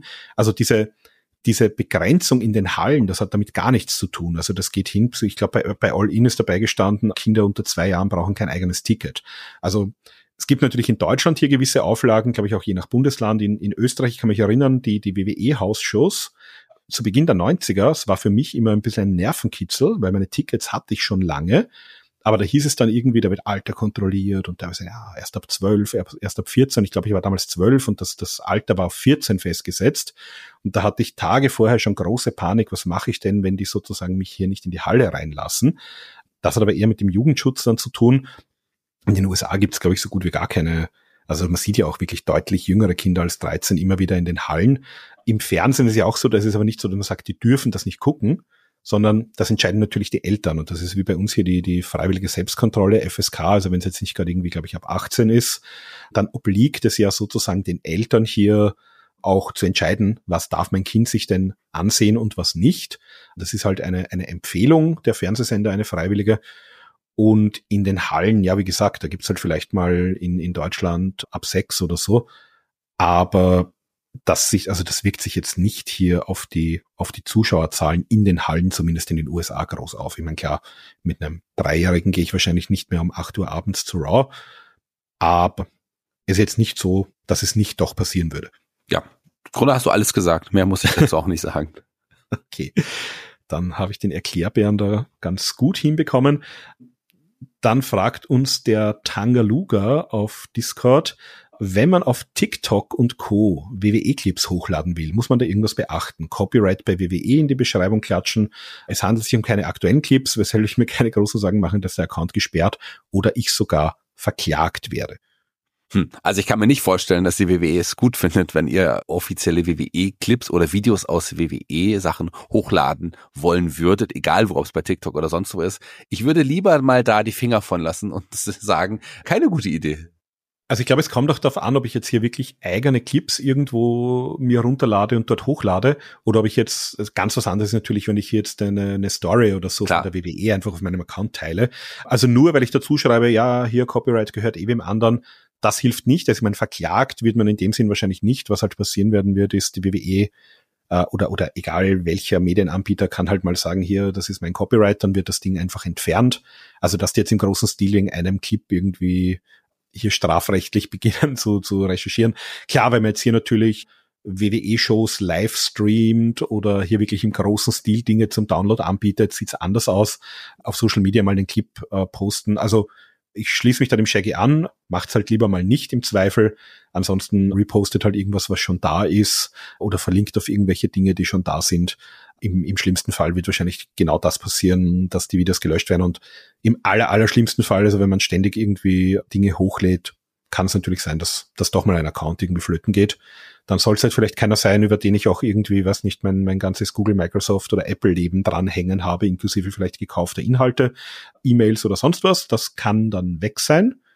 Also vom Google-Account würde ich da eher vielleicht die Finger lassen. So, ich, ich share hier mal den neuesten WWE Pay-Per-View mit meinen Freunden übers Google Drive oder so. Ja, ich glaube so, so TikTok und Co. Wird nicht viel passieren, aber wird vielleicht auch nicht lange online sein. Ja, ganz genau. Aber solltet ihr trotzdem nicht machen. Solltet ihr lieber lassen. Ich würde es nicht ausprobieren. Also sollte jetzt keine Aufforderung sein, probiert's. So schlimm wird's nicht. Man weiß es nicht. Wir, wir haben ja, euch genau. jedenfalls nicht motiviert, es zu tun. Ganz genau. Also ich würde ich würd auch eher die Finger davon lassen. und dann fragt der Torben auch hier per Mail, Könnt ihr erklären, warum zwischen Eddie Kingston und Claudio eine Feindschaft besteht? In einer Episode hieß es mal, dass das über zehn Jahre zurückliegt. Warum und wie es losging, ist mir aber nicht klar. Ich weiß es auch nicht hundertprozentig, vielleicht hast du da einen besseren Einblick. Es ging in den Indies irgendwann los, als, als die beiden ja auch schon, ich glaube, miteinander auch sicherlich auch mal gefahren sind und sowas. Und dann Claudio aber das Angebot der WWE bekommen hatte damals und ja, dann zur WWE gewechselt. Ich glaube, da war es, ging es irgendwie los. Ich weiß nicht, ob das vorher schon war. Vielleicht weißt du da mehr. Also ich, ich weiß auch nicht ganz genau. Ich weiß, dass es teilweise bis, bis in die, in die Chikara-Tage äh, zurückgeht weil äh, Moxley hat auch mal irgendwas in der Promo gesagt, äh, als diese Fehde da lief, hat er gesagt, jetzt hör mal auf quasi mit diesem Scheiß von vor zehn Jahren aus Chikara, das interessiert doch keine Sau mehr. Ich meine, dass da auch mal irgendwas war, dass die sogar irgendwie zusammen äh, gewohnt haben in einem Apartment und Claudio war halt immer so der, man guckt ihn der an, der halt immer sehr viel trainiert hat und sehr viel Wert auf seinen Körper gelegt hat. Und ich glaube, da ging es auch ein bisschen, das ist auch das, was so in den Storylines immer wieder, also so hat man es zumindest mal irgendwo erzählt. Ich weiß nicht, ob das jetzt der echte Grund ist oder eine Storyline. Es ging übrigens offenbar so ein bisschen drum, dass man hier gesagt hat, auch seitens Claudia und ich glaube auch seitens äh, Brian Danielson, hey, du hast doch so viel Potenzial, mach doch was draus. Also mach bisschen was für deinen Körper, trainier ein bisschen mehr. Äh, du wärst eigentlich so ein toller Wrestler. Und ich glaube, denen hat es eher so ein bisschen wehgetan, da zu sehen, dass der sein Potenzial nicht nutzt. Also er hat auch gesagt, er hat ja natürlich auch psychische Probleme, er hat auch viel über seine Depressionen und so auch schon geschrieben. Da gibt es ja diesen äh, sehr, sehr guten Players Tribune Artikel zum Beispiel von ihm, ich glaube, dass das auch da so ein bisschen seine, seine Wurzeln hat. Also in, auch wenn das jetzt nicht die, die, die hundertprozentige Geschichte ist, ich kann mir schon vorstellen, dass das ein, ein Körnchen Wahrheit vielleicht auch da drin steckt. Ja. Ja. Ja, und so die, die, die letzte Frage, wo man von uns sich ja Einblicke erwartet, Woher wissen die Wrestler eigentlich, wann eine Werbepause vorbei ist? Meistens geht's doch recht zügig weiter, so dass ich vermute, sie kriegen irgendwie ein Signal. Ja, also das werden sie auf jeden Fall bekommen. Das ist eine große Fernsehproduktion. Da gibt's extra Leute, die auch dafür zuständig sind, die, die dann auch am, am Ring sitzen und dann natürlich ja auch mit dem Knopf im Ohr genau wissen, das ist jetzt der Moment, das ist die Werbung. Die Wrestler sitzen nicht da und zählen die Zeit ab oder haben dann eine Uhr an. Nee, also da sind schon Leute, die dafür verantwortlich sind zu sagen, so, 15 Sekunden geht's los und ähm, die Wrestler können sich dann darauf einstellen. Man wird ja auch dafür extra geschult. Man wrestelt natürlich in den Indies ganz anders, als wenn man dann im TV wrestelt. Auch gerade die Art und Weise, in welche Richtung du wrestelst, in welche Richtung du schaust und so weiter und so fort. Aber vor allem natürlich dieses Zeitmanagement, das, da gibt's extra Leute, die das machen. Ja, beziehungsweise da muss man vielleicht auch mal auf die, auf die Wichtigkeit der Rolle des, des Ringrichters eingehen, nämlich auch so die, die Kommunikation einerseits eben mit dem Backstage-Bereich, also die haben ja auch mittlerweile sogar ja bei der WXW ist das ja seit Jahren gang und gäbe, also den, den Knopf in Ohr, also über, über Funk sind die erreichbar. Und die tragen natürlich auch maßgeblich zur Kommunikation zwischen den Wrestlern bei. Und die machen genau solche Dinge, dass die sagen, so Werbepause ist jetzt vorbei. Oder Achtung, also du kriegst ja als Wrestler gerade bei einer TV-Produktion ja auch schon vorher gesagt, also Matchzeit acht Minuten. Und ja, manche Wrestler haben das natürlich nach einer Zeit auch im Blut. Aber der Referee bekommt natürlich auch so das Signal, sagt ihnen Achtung, eine Minute noch, 30 Sekunden noch, damit die das auch möglichst gut timen können. Also der Referee spielt da auch eine, eine ganz wichtige Rolle bei solchen Themen. Genau. Ja, dann schauen wir weiter. Also wir haben noch eine ganze Menge Fragen bekommen und die werden wir jetzt einfach mal so lange, wie wir Zeit und Lust haben, würde ich mal sagen. Also wir sind jetzt so bei einer Stunde zehn ungefähr. Werden wir die versuchen noch zu beantworten, wo es einfach in erster Linie darum geht, wie unsere Meinung ist ja. zu gewissen Themen. Und ähm, ja, Royal Rumble zum Beispiel haben wir schon kurz erwähnt. Der AIC91, glaube ich, ich hoffe, ich spreche es richtig aus, via Discord. Welche Match Stipulations aus anderen Promotions würdet ihr gerne mal in der WWE sehen? Und wer könnten da für euch potenzieller Teilnehmer sein? Ist eine, eine Frage, die mir wirklich sehr schwer fällt, auch dann zu beantworten. Es gibt ja wenige Match Stipulations, die, wo ich sagen würde, die sind richtig cool in anderen Promotions, die muss ich unbedingt bei der WWE sehen. Ad hoc, weiß ich nicht, fällt mir da auch auch gerade nichts ein, was ich unbedingt bei der WWE sehen möchte. Gibt es etwas, was, was bei dir, wo, wo du denkst, okay, das wäre eigentlich mal spannend, hier da mal ein Jinder Mahal und hier ein ja, also du hast halt, du hast natürlich einerseits diese lustigen oder, oder gar nicht mal so lustigen Deathmatch Stipulations, die du halt aus, aus gutem Grund bei der WWE so in der Form wahrscheinlich nicht sehen wirst. Ja ich fand ja Stadium Stampede cool, aber das war natürlich vor allem in der Pandemiezeit cool, als man sich ja wirklich komplett austoben konnte in so einem Stadion, ohne dass man irgendwie auf die, auf die Fans Rücksicht nehmen wollte. Also so diese Cinematic Matches, die wir gerade auch während der Pandemie gesehen haben, da gab's aber halt auch von bis. Also da gab's ja absolut furchtbare Stinker und zum Beispiel dieses äh, AJ Styles gegen Undertaker Match war ja richtig, richtig cool gemacht. Was ich mal lustig finden würde oder tatsächlich interessant finden würde, sind wirklich so komplett Matches an, an bestimmten Orten. Also ich kann mich erinnern, vor kurzem gab es ja in Japan ein Match von Minoru Suzuki sozusagen in einer Bullet Train, also im fahrenden Zug. Ich kann mir das, wenn, wenn man das gut macht bei der WWE irgendwo so in dem Zug auf einem Schiff, keine Ahnung, also wenn mir sonst wirklich nichts einfällt, wäre das vielleicht mal ganz witzig für, für Leute, die auch so ein bisschen äh, kreativ mit ihrer Umgebung was machen können, aber so, dass ich jetzt sage, dass das eine Stipulation-Match, das ich mal irgendwo gesehen habe, erstens mal gab's fast alles auch schon mal in der WWE mit mehr oder weniger gutem Erfolg und so der unglaublich große Gimmick-Fan-Match, äh, Gimmick-Match-Fan bin ich nicht, dass ich sage, da, da geht mir jetzt wirklich irgendwas ab im Moment. Und demzufolge können wir auch nicht sagen, wer in diesem Match dann hätte stehen sollen. Aber ja, also ich erinnere mich an ein Match aus alten WCW-Zeiten. Das war auf einem fahrenden LKW. Ich weiß jetzt nicht. Ja, stimmt. Der, der Blacktop Bully ja. gegen das Dustin Rhodes. Ja. Und ich glaube, im Endeffekt hat man beide rausgeworfen, weil sie nämlich was geblutet haben, was sie nicht hätten tun ja, sollen. So. Genau, genau. Hat keinem gut getan, das Match nicht mal den Zuschauern. Also solche Matches braucht man dann auch nicht wirklich.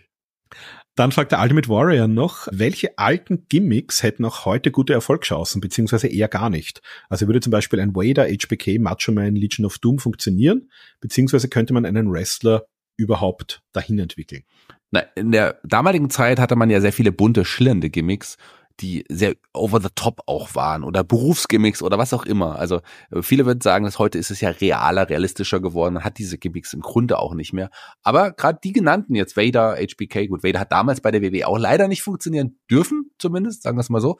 HBK und Macho Man natürlich, LOD. Ich glaube ganz ernsthaft, dass jedes Gimmick wenn man es ernsthaft äh, wirklich versuchen würde und auch gut erzählen könnte, äh, mit dem richtigen Wrestler auch heute noch funktionieren würde. Das glaube ich ganz ernsthaft. Sei es noch so abgedreht, sei es auch ein, ein, ein Papa Shango oder ein Undertaker. So, wenn der heute kommen würde, würde man im ersten Moment auch die Stirn runzeln. So zumindest der alte Undertaker, so wie als, als da und der Zombie-Undertaker quasi noch, der keinen Schmerz gespürt hat. Aber wenn man es richtig erzählt, glaube ich, mit dem richtigen Wrestler kann das auch heute noch funktionieren. Ich glaube, das ist genau der Knackpunkt, der richtige Wrestler. Also das sind ja wirklich Leute, die haben ja nicht funktioniert, weil sie dieses Gimmick hatten, sondern diese Gimmicks sind uns in Erinnerung, weil die Leute halt richtig, richtig gut waren darin. Also ein HBK, den, der jetzt irgendwie zu Beginn den, den Sexy Boy und den Gigolo gespielt hat. Also als Müllmann weiß ich nicht, ob er funktioniert hätte als Duke Drosy, aber der war halt einfach so gut und, und das hat natürlich so ein bisschen schon auch seinen Charakter unterstützt, denn ein Macho-Man, ich mein, was ist denn ein Macho-Man? Das war halt einfach ein durchgeknallter Typ, der auch, der auch Backstage nicht ganz immer alle Schrauben festsetzen hatte und sich entsprechend wie sagt man im Englischen, entsprechend tight-winded war und immer ein bisschen unter Strom gestanden ist. Das hat halt in diesem Macho-Man-Charakter ganz gut dann reingepasst. Wobei, wenn der nicht Macho Man geheißen hätte, hätte er wahrscheinlich auch funktioniert, der Randy Savage. Und gerade ein Undertaker, also das ist halt nicht nur so, der, das Gimmick macht den Wrestler, sondern auch der Wrestler macht das Gimmick. Also ich glaube, dass von 99 Leuten, denen du 1990 das Undertaker-Gimmick gegeben hättest, genau einer, nämlich der Mark Calloway, das bis heute, also der hat ja vor kurzem auch erst als Undertaker irgendwo in Saudi-Arabien ein, ein Fußballspiel begleitet und eine Trophäe übergeben ich glaube 99 von 100 hätten einfach nicht funktioniert oder wir hätten ja gesagt, kannst du dich noch erinnern an dieses furchtbare 80er Jahre Gimmick, da der untote Totengräber Zombie, von dem hat man ab 1992 nie wieder was gehört. Was ist denn mit dem? Also ich glaube, es kommt eher darauf an, ein guter Wrestler, der ein guter Wrestler sein darf und der sein, sein Gimmick auch ein bisschen mit Leben erfüllen darf, der wird immer funktionieren umgekehrt zu sagen, das haben wir ja gesehen. Also Diesel und Razor Ramon zweit besetzen, damals war nicht die allerbeste Idee. In, in Mexiko funktionierte das teilweise. Da wird ja sozusagen, wenn der, wenn der Mann unter der Maske ja nicht mehr bei Promotion ist, wird das Gimmick teilweise zweit besetzt. Mit Wohlgemerkt mehr, unter der Maske. Weniger. Ja. Unter der Maske, genau. Also da, da gibt's halt einfach einen Charakter, der gespielt wird. Aber ja, also das geht eher in diese Richtung. Ja, wobei es natürlich auch, also klar, du hast Razer und Diesel angesprochen, äh, die Zweitbesetzung die haben nie funktioniert, Fake Razer und Fake Diesel, wie sie heute heißen. Genau. Äh, oder was man auch oft probiert hat, Gimmicks neu zu beleben mit einem einfach New davor gehängt, zum Beispiel den New Midnight Express, den, die New Workers, die New Blackjacks, was es da alles gab, auch die haben alle nicht funktioniert. Ganz genau.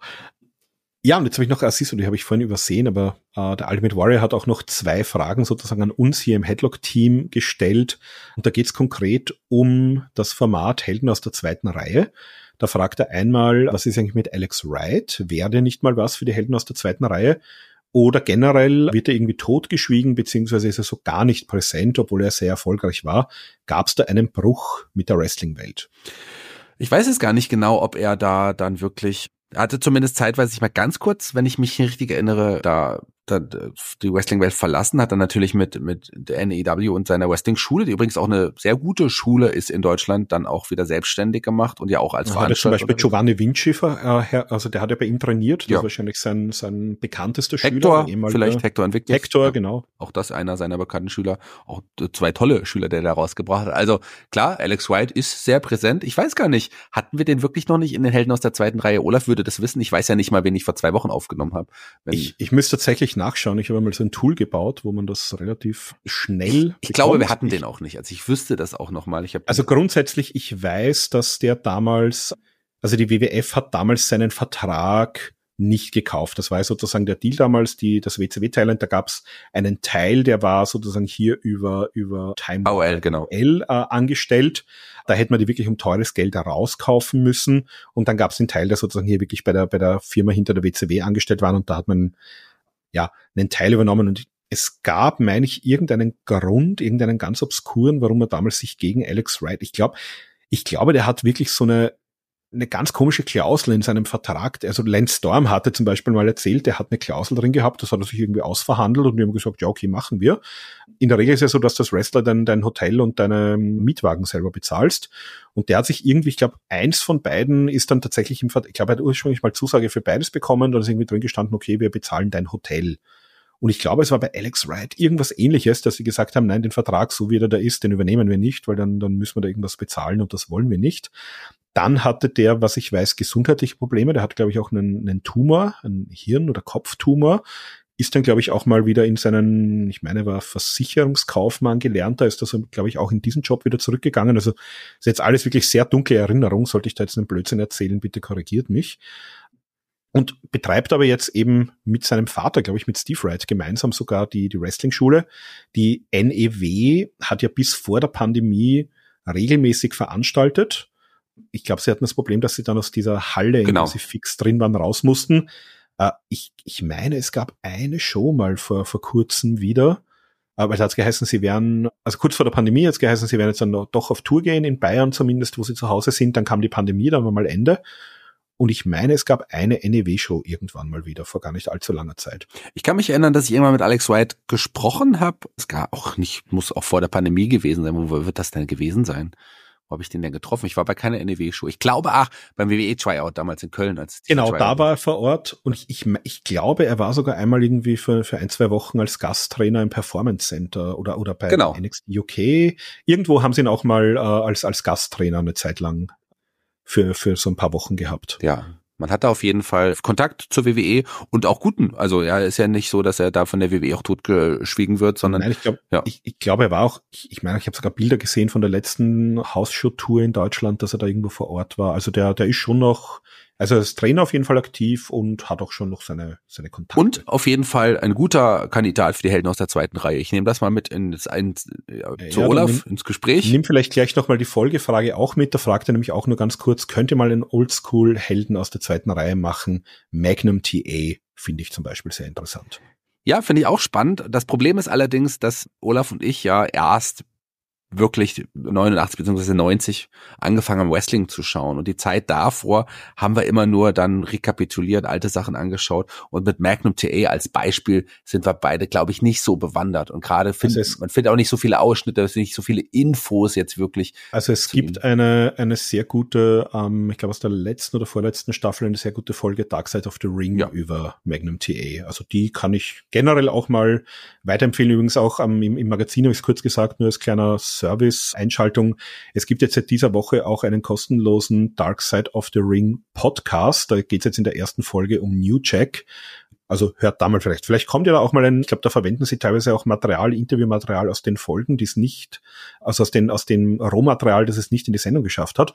Vielleicht gibt's ja dort auch demnächst mal einen Magnum TE Podcast. Ist halt auf Englisch, ja. aber wäre natürlich entsprechend interessant. Ich glaube eher als bei der Held noch der zweite Reihe, wobei ich so ein Oldschool-Ding gar nicht so schlecht fände, aber für mich wäre dann Magnum TE, weil ich einfach auch zu wenig über, über den auch, auch weiß, glaube ich. Ja, war, auch, war auch vor meiner Zeit, also jetzt vor meiner aktiven Schauzeit. Ich habe den natürlich schon, äh, wenn ich mir alte Papers und sowas angesehen habe, gesehen, aber sozusagen so diese, diese Aura und, und, und so jetzt aus der, aus der Akt, aus der damaligen Zeit irgendwie aus dem Nähkästchen plaudern, das fällt natürlich weg. Und hinzu kommt natürlich auch noch, dass ich glaube, dass es nicht so der Relevanz für den deutschen Markt hat. Ich glaube nicht, dass das jetzt sich wirklich so viele anhören. Nein, der war auch, der war eben, der hatte eben diesen Unfall, bevor, weil die WCW ist ab, ab Anfang 93 dann am DSF gelaufen und alles, was so, ja, ich meine, den, den hat man vielleicht, wenn wir es vorhin hatten, bei, bei Catch-Up gab es vielleicht wahrscheinlich mal ein, zwei Magnum TE-Matches, die da irgendwie aus NWA-Zeiten ausgestaltet worden sind. Aber ja, wie du sagst, der hat halt nicht äh, wie, ein, wie ein Sting oder ein Ric Flair oder ein, ein Sid Vicious.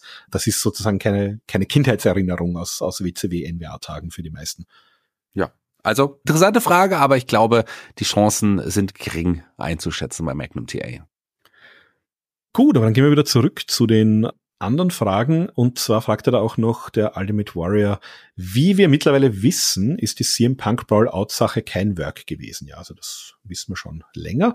Was ich mich aber frage und lange hoffte, hätte man das nicht auch worken können? Die beteiligten Personen beziehungsweise der kleine Personenkreis sind doch eigentlich Profis genug, sowas darzustellen, also dass es komplett Storyline ist. Also ja, hätte man können, hat man aber nicht. Ja, hätte also. man können, hat man, hat man zum Glück nicht oder weiß ich nicht. Hätte gar nicht stattfinden sollen. Aber warum hätte man das machen sollen? Die andere Frage. Also ich glaube, ich glaube, man muss es halt so betrachten. Also ich glaube, die eine Frage ist, wären die Profis genug gewesen, da eine Storyline draus zu machen? Also ja, wahrscheinlich schon, mhm. wenn die von Anfang an gesagt hätten, wir wollen, das ist der Aufhänger für eine Storyline und wir inszenieren da irgendwie so einen Brawl natürlich hätten die das hinbekommen. Ich glaube nicht, dass die das jetzt irgendwie im Geheimen gewirkt haben, um sozusagen auch die, die Anwesenden, die anderen Wrestler und so äh, hinters Licht zu führen. Also das hat ja traditionell immer ganz, ganz schlecht funktioniert diese Geschichte, wenn man sozusagen die, die Boys versucht hat zu wirken. Nein, also natürlich, ich glaube, wir hätten uns alle gewünscht, dass die irgendwann das Kriegsteil, also dass das vielleicht, ja, das war echt, dass sich die an einen Tisch setzen, dass die mal das Kriegsbeil begraben, dass die sagen, okay, jetzt äh, machen wir eine Story draus, jetzt verdienen wir alle miteinander Geld damit. Hätte sicherlich auch EW was gebracht. ist halt so nicht passiert. Ja, ist nicht passiert und ja, hätte man nutzen können, hat man nicht getan. Aber jetzt sollten wir endlich diese, diesen Vorfall auch irgendwann mal vergessen und zu den Akten legen. Ja, also CM Punk ist ja offenbar sehr glücklich bei der WWE. Schauen wir mal, dass er wieder fit wird und dann kann er ja gegen Drew McIntyre verlieren oder so. ja, Frage an die älteren Herrschaften. Ich glaube, du bist ja auch schon jenseits der 40. Ja, man sieht es nicht, mir nicht an, aber ja. und zwar fragt uns da der, der andere P über Discord, wart ihr in eurer Jugend während der Monday Night Wars das Team WWF oder Team WCW oder gar Team ECW? Ich kann dir ja sagen, was ich geschaut habe. Alles. Alles geschaut und mochte alles auch gerne und fand das schön abwechslungsreich. Wenn ich mich hätte einem Team zuordnen sollen oder müssen, was ich nie wirklich getan habe, wäre es aber auf jeden Fall das Team WWF gewesen. Ja, war bei mir ganz ähnlich. Ich habe alles geschaut. Wenn es darauf ankommt, ich war ein einziges Mal damals in den USA auf Urlaub, das war 1997, da hat sich ergeben, dass da waren wir in Florida mit der Familie, da hat sich tatsächlich ergeben, dass in Orlando Nitro war. Das heißt, wenn es danach geht, ich war nie bei Raw und ich war einmal bei Nitro Live, wenn ich das zu Team WCW macht, okay. Ja, also ich war natürlich, bin natürlich aufgewachsen, äh, ganz zu Beginn mit der WWF die, habe die WCW, sobald die verfügbar war, auch auf DSF geguckt, habe mich auch, damals gab es auch die Möglichkeit auf TNT dann, ich glaube nur mit ein paar Tagen Verzögerung ja auch Nitro im Originalton zu sehen, das habe ich sehr intensiv genutzt. ECW habe ich mir viel über, über Tape Trading damals noch besorgt. Ja, also ich fand eigentlich, alles cool. Ich, ich war natürlich, ich habe natürlich so die, die Underdog-Geschichten bei ECW cool gefunden, weil die halt teilweise was komplett anderes gemacht haben. Und ja, gerade für so einen 14, 15, 16-Jährigen waren das überhaupt ein paar coole Typen. Aber ich, ich habe jetzt auch nicht so die ganz große Präferenz gehabt. Also gegen Ende hin natürlich, als es mit der WCW bergab ging, habe ich mir gedacht, lass das Ding doch endlich sterben, weil es, es tut schon langsam weh. Aber jetzt nicht, dass ich es ihnen von Anfang an so gewünscht hätte, sondern die haben sich da schon von selber hin manövriert. Und dann gibt er uns noch ein paar Ja-Nein-Fragen mit. Ich würde mal einfach ganz kurz, du sagst einfach nur Ja und Nein und ich schließe mich an. Du schließt, dich an, mein, du schließt dich meine Antwort ich an. Ich schließe dich nicht an, okay. sondern ich antworte nach dir. Machen wir es so. Ja, nein. Randy Orton wird im Jahr 2024 einen letzten World Title Run haben. Pass auf, was ich sage. Ja. ich, du bist, aber vielleicht ich, reden wir nach Elimination Chamber nochmal. denn, aber das ist nur das, was ich vermute. Ich sag nein, weil wenn, glaube ich nicht, dass es der letzte sein wird. Okay, das kann sein, ja. Nick Aldis wird als aktives Rostermitglied von SmackDown sein In-Ring-Comeback gegen Roman Reigns feiern. Nick Aldis wird zurückkommen, mal sicherlich auch aktiv im Ring steigen, aber der wird nicht sein Comeback gegen Roman Reigns feiern. Nein. Ja, also ich weiß nicht, ob es das erste Match ist, aber ich kann mir vorstellen, dass man da eine Feder draus macht. Also das teasert man an. Und ja, nein, beim neuen Mystery NXT Star Vignette bei Vengeance Day mit den Three Faces handelt es sich um niemand geringeren als Mick Foley. Nein. Nein, schließe ich mich an. äh, dann gibt's noch eine, eine WrestleMania-Frage. Äh, der Ants fragt uns hier, was haltet ihr davon? Rocky turned bei WrestleMania gegen Roman und kostet ihm den Titel. Daraufhin gibt's eine Riesenfehde von den beiden um um. den Tribal Chief Status. Ich würde mir immer noch wünschen, trotz allem, dass es noch eine Fehde Roman Reigns gegen, gegen The Rock geben und kommen wird. Das glaube ich schon, das würde ich mir wünschen. Aber was ich mir auf keinen Fall wünsche, ist, dass Rocky entscheidend hier eingreift und den, ihm den Titel kostet. Das will ich gar nicht sehen. Also das muss einen klaren Sieg für Cody Rhodes geben bei WrestleMania. Ja, also ich kann mir vorstellen, ähm, nicht, dass er zu seinen Gunsten eingreift, sondern wir haben das im Magazin noch besprochen. Wir haben hier Jimmy und Solo und da war die Frage, was machen wir mit Sami Zayn? Und gesagt, na gut, wir haben Jay und, und Sami Zayn, die vielleicht hier auf Cody Rhodes Seite einfach sozusagen die anderen ausschalten. Und kann man noch vorstellen, dass vielleicht noch ein Triple H daherkommt und, und The Rock eine verpasst, damit eben hier Cody seinen cleanen Sieg gegen Roman Reigns. Also nicht, dass die zu seinen Gunsten eingreifen, sondern eher, dass die die Gegenseite neutralisieren, damit hier eben ein, ein klares Finish kommt. Also sowas kann man vorstellen. Ja. Der Gerald von Silden fragt, für wie, für wie wahrscheinlich haltet ihr es, dass Ricky Stark seinem guten Freund Cody irgendwann in den nächsten Jahren zur WWE folgt? Ricky Starks ist ein toller Wrestler, charismatischer Wrestler, der zeitweise gut eingesetzt wurde bei AW, manchmal auch nicht. Man muss den aber gut einsetzen, weil ich kann mir schon vorstellen, wenn der keinen Bock mehr hat, äh, könnte der die Liga wechseln und ob der jetzt wirklich ein, ein Riesenstar wird, das Potenzial hat er. Aber ob er es wirklich schafft, ist die andere Frage und könnte ich mir bei der WWE auf jeden Fall vorstellen. Ja, also hast du alles gesagt, schließ mich an, vorstellen kann ich mir das. Und wie gesagt, mit Cody gibt's eine Freundschaft. Warum nicht? Der Laszlos fragt, Brian Danielson hörte bekanntlich dieses Jahr auf mit Fulltime Wrestling. Welche Matches muss er eurer Meinung nach unbedingt noch in dieser Zeit bestreiten? Ich würde eins nennen. Äh, das Entscheidungsmatch gegen Zack Saber, das will ich noch sehen. Genau, das will ich auch sehen. Seinen Traum mit mit CMLL und der Arena Mexico konnte jetzt erfüllt mit dem Eight-Man-Tag. Ich würde mir vielleicht ein, ein Singles-Match gegen Mystico oder Volador Jr. könnte ich mir in Mexiko noch gut vorstellen. Ich würde ihn persönlich sehr gerne gegen Will Osprey noch sehen, weil das Match hatten wir noch nicht. Ich weiß nicht, ob es vielleicht auch noch zu einem dritten Okada-Match kommt. Ich, boah, wer fällt mir denn noch ein? Na, Okada und Osprey wird es auf jeden Fall, also dazu, zu den Matches ich, wird es bestimmt noch kommen. Ich weiß jetzt nicht, wie, wie intensiv die aktuelle Zusammenarbeit mit TNA ist. Ich würde ihn sehr gerne mal sehen gegen Josh Alexander zum Beispiel von TNA. Ja, also alle, mit denen er sich entweder technisch gut austauschen oder, oder kräftig aufs Maul hauen kann. ja, und so ein bisschen Richtung Fantasy Booking fragt er noch, wenn AW und die WWE dieses Jahr einen Forbidden Door Pay-Per-View gemeinsam machen würden, welche Matches würdet ihr da gerne sehen wollen? Hm, das ist eine weiß nicht, ob es eine gute Frage ist, aber zumindest eine Frage, über die ich jetzt länger nachdenken muss, weil so aktuell, also ich, ich weiß noch, wie ich früher immer dann so geliebäugler WCW und WWE oder WWF, oh, das wären noch tolle Matches, wenn die mal gegeneinander antreten. So, ich bin so ein bisschen da, da raus und hab mir, mach mir eigentlich da nicht wirklich Gedanken. Ich sehe da jetzt bestimmt ja, tolle Matches, aber beide Ligen sind gut aufgestellt, was tolle Matches anbetrifft. Also ich überlege gerade, ja, wenn, wenn wir die, die Folge, also wenn wir sagen, wen würde ich Brian, also Brian Danielson will vielleicht gegen jemanden aus der WWE noch sehen. Ich würde ihn gern sehen gegen Gunther, weil ich weiß gar nicht, ob wir das Match jemals hatten in, in Europa zum Beispiel. Ich würde Gunther gegen Samoa Joe, würde ich ja. cool finden ja, Ro Roman gegen Samoa Joe wäre natürlich auch spannend, sozusagen hier die, die nicht verwandten Samoaner gegeneinander. Ich würde vielleicht Seth Rollins gegen Kenny Omega, würde ich mir spannend vorstellen, oder gegen Will Osprey auch. Die haben ja ohnehin ihre, ihre Feder auch ein bisschen auf Social Media gehabt, also das wäre sozusagen ein ganz naheliegendes Match. Die Frage lautet, welche ihr unbedingt sehen wollt. Also unbedingt. Ja, also, also, also Seth und Osprey würde ich sagen, wäre wär schon cool. Aber ja, viel mehr muss ich jetzt sagen, also ganz in die Tiefe nicht. Das, das sind, glaube ich, die, wo ich sage, die fallen mir ad hoc ein, die würde ich gerne sehen, das würde ich spannend finden. Ja, mal gucken. Also, also ein, eins vielleicht noch, ich habe so diese, das wird aber sehr EW-lastig. Ich habe so ein bisschen, weil jetzt ähm, Osprey und Okada und jetzt haben wir uns überlegt, wer sind denn eigentlich so jetzt die, die besten Wrestler der Welt aus dem jeweiligen Land? Und da bin ich hier gekommen auf Kenny Omega in Kanada, Brian Danielson aus den USA, Will Osprey aus UK, Okada aus Japan. Mexiko müsste man jetzt sich überlegen, ist es hier Mystico, ist es hier Vikingo?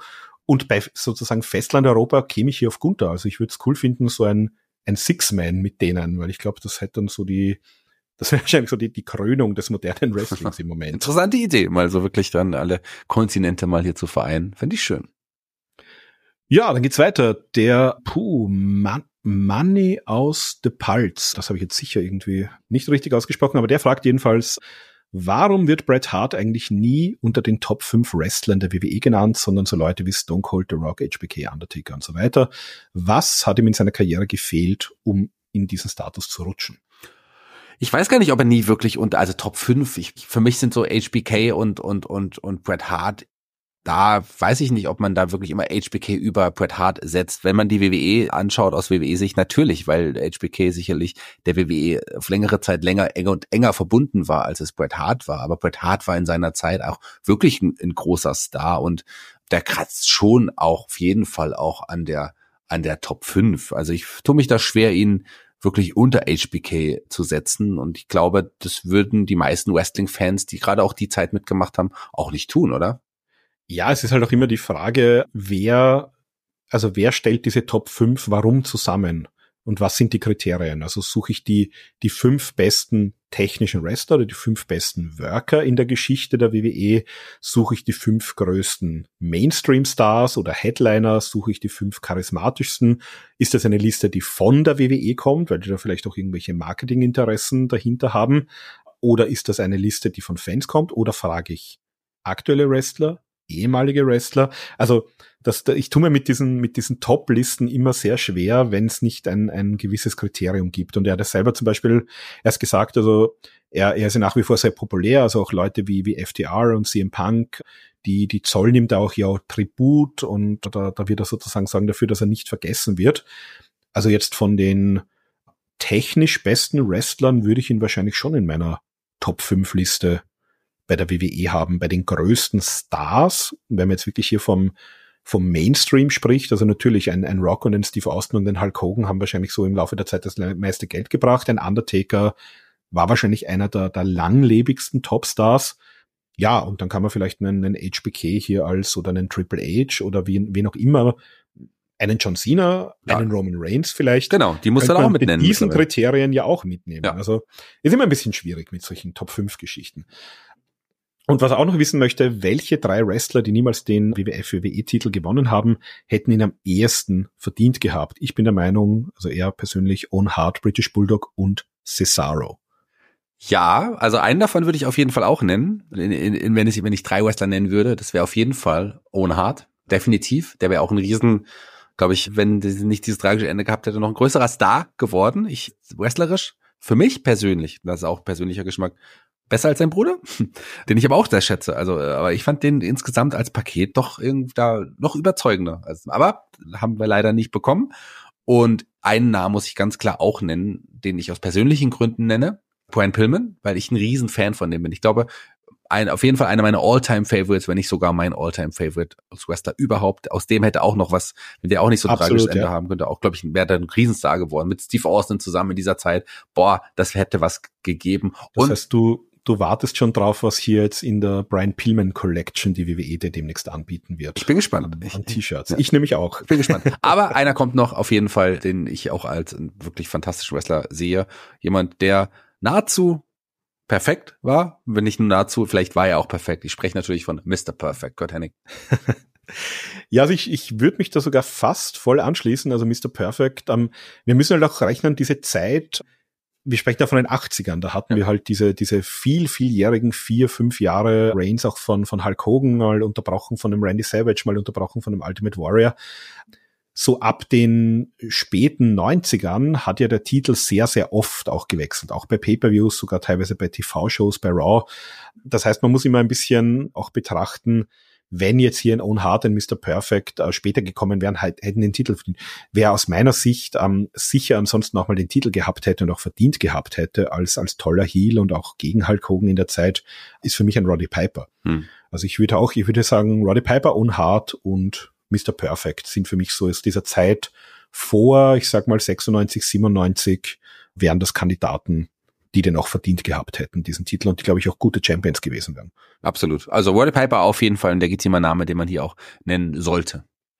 Dann fragt uns der Oliver Klee, das ist immer sein Thema, dadurch, dass ich die WWE auf Deutsch überhaupt nicht verfolge, geht das immer an mir vorbei. Wie ist eure Meinung zur alljährlichen Umbenennung von Elimination Chamber in No Escape im deutschsprachigen Raum? Ich finde es A etwas übertrieben und B als jemand, der WWE auf Deutsch verfolgt, wird einem keinerlei Erklärung geboten. Nie fällt ein Satz. Ja, quasi ihr wisst, die heißt in den USA anders. Aufgrund der deutschen Geschichte haben wir uns entschieden, den No Escape zu nennen. Äh, man wird hier vor vollendete Tatsachen gestellt. Als nicht gut informierter Zuschauer findet er das verwirrend. Hm. Ich kann das verstehen, dass man das, dass man das verwirrend findet und auch nicht, nicht gut findet, dass man es zumindest nicht erklärt. Ich kann natürlich auch verstehen, dass man den Titel gewechselt hat, kann aufgrund der deutschen Historie sicherlich verständlich, vielleicht nicht wirklich notwendig, aber verständlich, absolut. Und eine Erklärung wäre da in dem Fall auch total sinnvoll. Und ich weiß nicht, ob es übertrieben ist, aber ich, äh, ich würde mich als Wrestling-Fan dann glaube ich, würde ich nie den Bezug jetzt zur deutschen Geschichte irgendwie sehen. Ich bin jemand, der ja auch da in vielen Fällen sehr kritisch ist, also dass der das sowas auch im Grunde gut heißt, solche Dinge, aber in dem Fall finde ich es auch nicht wirklich notwendig, aber eine Erklärung wäre auf jeden Fall sinnvoll. Ja, also ich schließe mich da grundsätzlich an. Das Problem ist halt wieder, wenn du es erklärst, dann weist du die Leute ja erst wieder darauf hin, dass ja. das Ding eigentlich so heißt.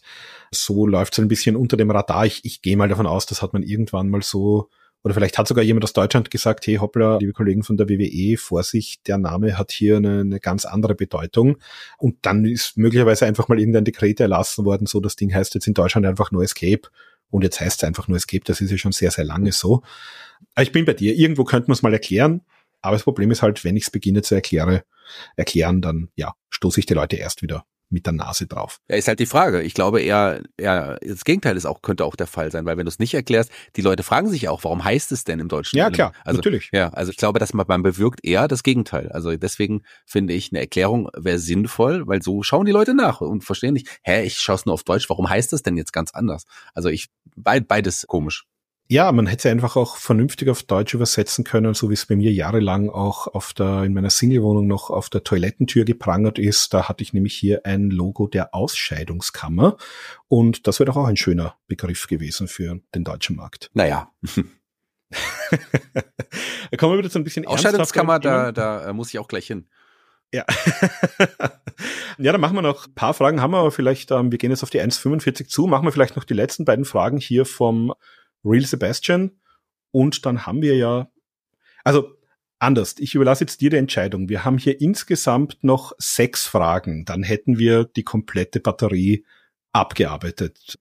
Ja, liegt an dir. Lass uns ruhig machen. Lass uns, also sagen wir mal so. Äh, also es sind auch, es sind auch teilweise kurze ja, Fragen. Lass uns das, lass uns versuchen, alle Fragen zu machen. Mhm. Und wenn ich merke, ich kann nicht mehr, ich muss in die Ausscheidungskammer, dann sage ich dir Bescheid. Dann brechen wir ab. Sehr gut. Ja, der Real Sebastian fragt uns, welcher Wrestler verdient eurer Meinung nach ein Biopic? Jinder Mahal mal ausgeschlossen. Also über Vince McMahon haben wir schon gesprochen. Ich fange gleich mal an, weil wir das Thema Bret Hart äh, gerade hatten und Natalia hat jetzt immer wieder so ein bisschen kryptisch gesagt, sie arbeitet an einem Projekt, das ihr sehr nahe geht, aber sie, sie kann da noch nicht viel dazu sagen. Also ich würde eine, eine, vielleicht nicht nur über Bret Hart, sondern so eine, die, die Geschichte, ähnlich wie wir es bei, bei Iron Claw über die von Erics hatten, so die Geschichte der Hart Family, die würde ich sehr spannend finden und wird, glaube ich, auch für entweder eine Doku-Reihe oder für einen Film genug Material bieten. Ja, hätte ich auch gesagt. Also es gibt etliche, wo es interessant wäre. Das fände ich auf jeden Fall super interessant. Sogar vielleicht Live-Action-Film fände ich ganz, ganz spannend. Ich hätte ja vor kurzem noch gesagt, weil ich wirklich mein erster richtiger Lieblingswrestler war, die von Erics wäre ganz spannend. Gab's jetzt, also habe ich im Grunde alles bekommen, was ich wollte. Und die Hart-Familie, auch das wäre sicherlich in eine ähnliche Richtung, nicht ganz so tragisch, aber doch mit sehr vielen tragischen Momenten leider, auch eine gute, guter Film. Also könnte ich mir sehr gut vorstellen, ja. Ja, ich meine, es war ja mal im, im Gespräch, war ja mal eine Hulk Hogan, ein Hulk Hogan-Film. Ja. Ähm, da hätte ja Chris Hemsworth, glaube ich, sogar die Rolle spielen sollen. Also das, das wäre sicherlich so ein, ein crazy 80er-Jahre-Film und ein Film, der auch sehr verrückt wäre, aber das kannst du wahrscheinlich alles so nicht zeigen ähm, und ich wüsste auch nicht, wer ihn spielen soll. Also die, die Lebensgeschichte von Ric Flair gibt sicherlich auch eine Ja, das wäre auf jeden Fall auch spannend. Oder vielleicht eine Serie über den jungen Wok, vielleicht sowas. Ja, das, das wäre ein interessantes Konzept. Sollten wir mal vorschlagen.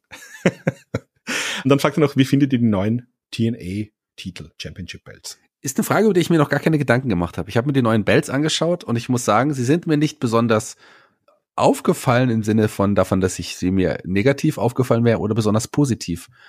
Muss ich ganz ehrlich sagen, keine Meinung, die sind in Ordnung, würde ich, würde ich sagen. Ja, also ich, ich meine, ich, ich habe es mir damals, äh, wie es vor ein paar Wochen rausgekommen sind, ein bisschen angeguckt. Einen fand ich ganz schön. Ich glaube, es war der, der neue World Title. Aber ja, ich meine, macht, macht Sinn hier, das Rebranding durchzuziehen ist jetzt keiner dabei, wo ich gesagt hätte, um Gottes Willen, warum sieht denn der aus wie ein Schmetterling oder so, wie beim alten Divas Title, also. Dann fragt uns noch der Showstopper, denkt ihr, CM Punk wird noch einen letzten großen Run haben und in den nächsten ein, zwei Jahren wichtig für die WWE sein? Oder wird er aufgrund seiner Verletzungshistorie und Anfälligkeit keine große Rolle mehr spielen?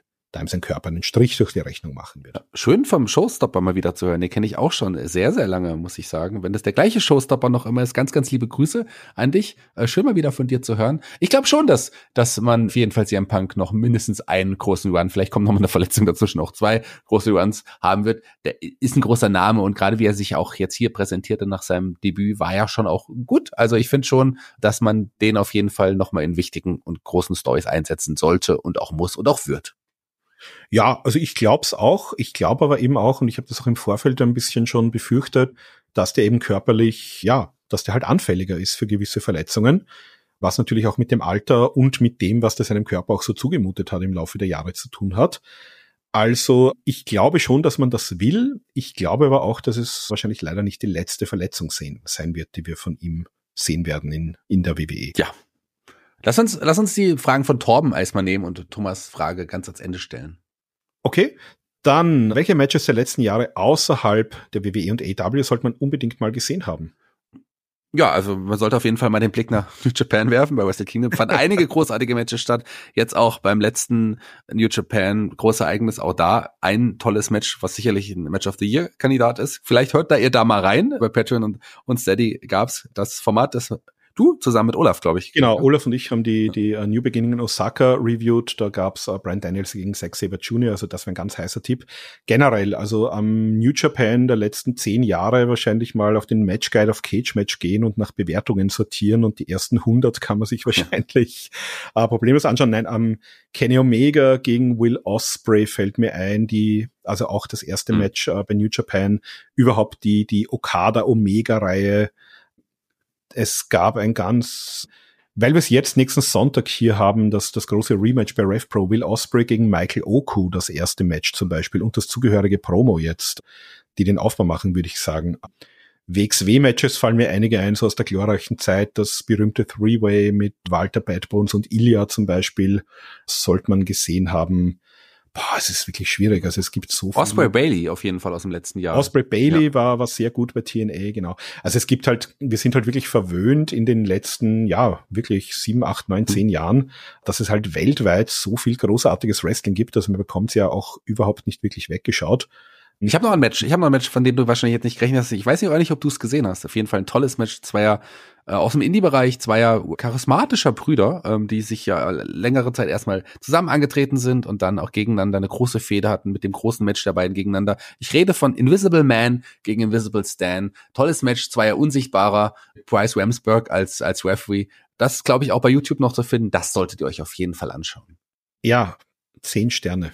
Mindestens. Unsichtbare. fünf normale und fünf unsichtbare Sterne. Ich habe das Match wirklich geliebt. Ich fand das toll. Aber ich stehe da auch so ein bisschen so, glaube ich, alleine. Aber wenn ihr euch nicht vorstellen könnt, schaut's euch mal an. Also es gibt auch Clips von DDT, wo du so tolle Sachen hast wie Kota Ibushi gegen eine aufblasbare Puppe und gegen eine Leiter. Also auch das. Also nämlich ernst gemeint, das ist unglaublich. Ich habe letztens ja. wieder gesehen, Clips von äh, Kenny Omega gegen das neunjährige Mädchen. Also auch das. Auch, auch sehr unterhaltsam. Ricochet gegen Will Osprey fällt mir noch ein von vor ein paar Jahren, was so das, das Internet gebrochen stimmt, hat, von stimmt. wegen, wie, wie geht denn das und warum machen die, das ist doch kein Wrestling. Warum mehr. machen die das, das überhaupt? Furchtbar. Früher war alles besser. Ja, Invisible Man und Invisible Stan werden gleich von dir wiederkommen, nämlich bei der Frage, ähm, gibt es in den kleineren Ligen Wrestler, von denen ihr in den nächsten Jahren den ganz großen Durchbruch erwartet? Ich glaube, die sind gar nicht mehr aktiv. Ich glaube, die haben ihre, zumindest ihre Karriere beendet, meines Wissens. Ähm, zumindest habe ich schon lange nichts mehr von denen gesehen. Ha, ja, also ich glaube schon, dass da einige, du hast einen Namen schon erwähnt, den ich seit seit einigen Jahren jetzt auch nach, nach Verletzung wieder zurück, nach seit einiger Zeit schon wieder. Äh, Josh Alexander, den finde ich natürlich wirklich wirklich gut und gerade jetzt auch bald in Deutschland zu, sehen. Alexander Hammerstone, ja. auch der, den meine ich jetzt, der auch ein ganz ganz toller Wrestler, wie ich finde, der auch einiges mit sich bringt. Das sind zwei erstmal, die ich ohne jetzt lange nachzudenken genannt hat. Du kannst ja sicherlich noch jemanden bringen. Ja, also wenn wir nach Europa schauen, also Michael Oku habe ich erwähnt, den glaube ich, den werden wir auch bei, bei 16 Carat sehen, genauso übrigens wie, wie Luke Jacobs. Also das sind für mich aus, aus England zwei ganz heiße Namen. Wer fällt mir denn noch auf die Schnelle ein von kleineren Ligen? Ja, Leon, also Leon Slater haben wir jetzt auch schon gesehen bei der WXW vor kurzem. Peter Tiani ist natürlich für mich auch jemand, der vielleicht auch mal außerhalb von Europa ja durchaus reüssieren könnte. Das Problem ist halt, dass sich auch diese Indie-Szene in den USA so gewandelt hat. Also das, das Next Big Thing gibt's fast nicht mehr, weil die werden eigentlich sofort weggesigned und ja, es sind halt sehr viele Leute auch bei GCW und so aktiv, die jetzt auch nicht mehr unter ganz kleine Liga fällt. Also ich sag mal, alles, was ich irgendwie regelmäßig per Stream oder, oder im TV sehen kann, ist klein. PWG macht im Moment aus gesundheitlichen Gründen nicht mehr viel. Also so dieser, dieser stetige Quell der, der neuen Indie-Stars, die ist ein bisschen versiegt, beziehungsweise sehen wir die sehr schnell schon auf größerer Bühne jetzt alle. Ja. Ja, also du hast einige gute Namen auch genannt. Ich glaube schon, dass da, dass man von denen auf jeden Fall noch hören wird.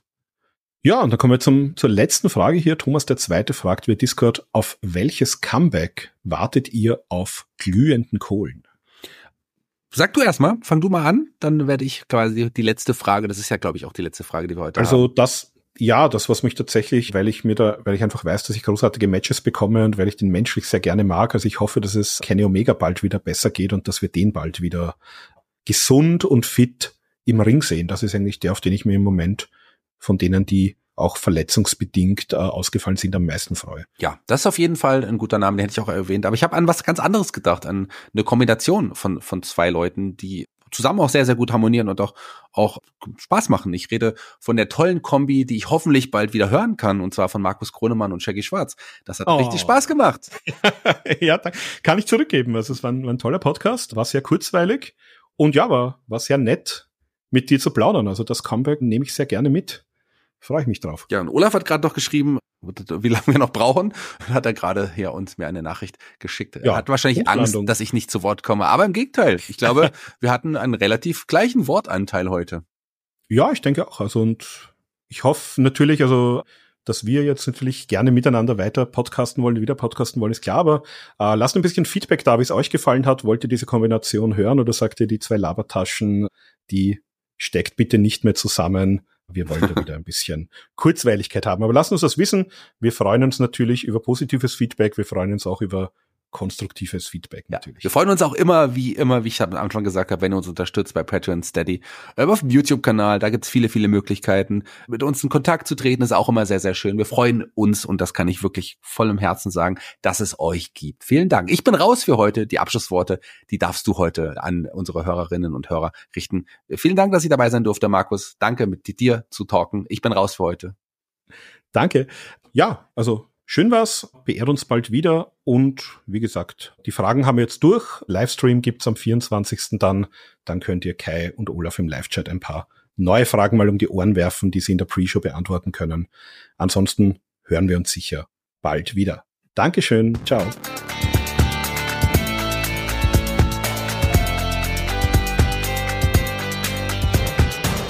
Headlock, der Pro Wrestling Podcast.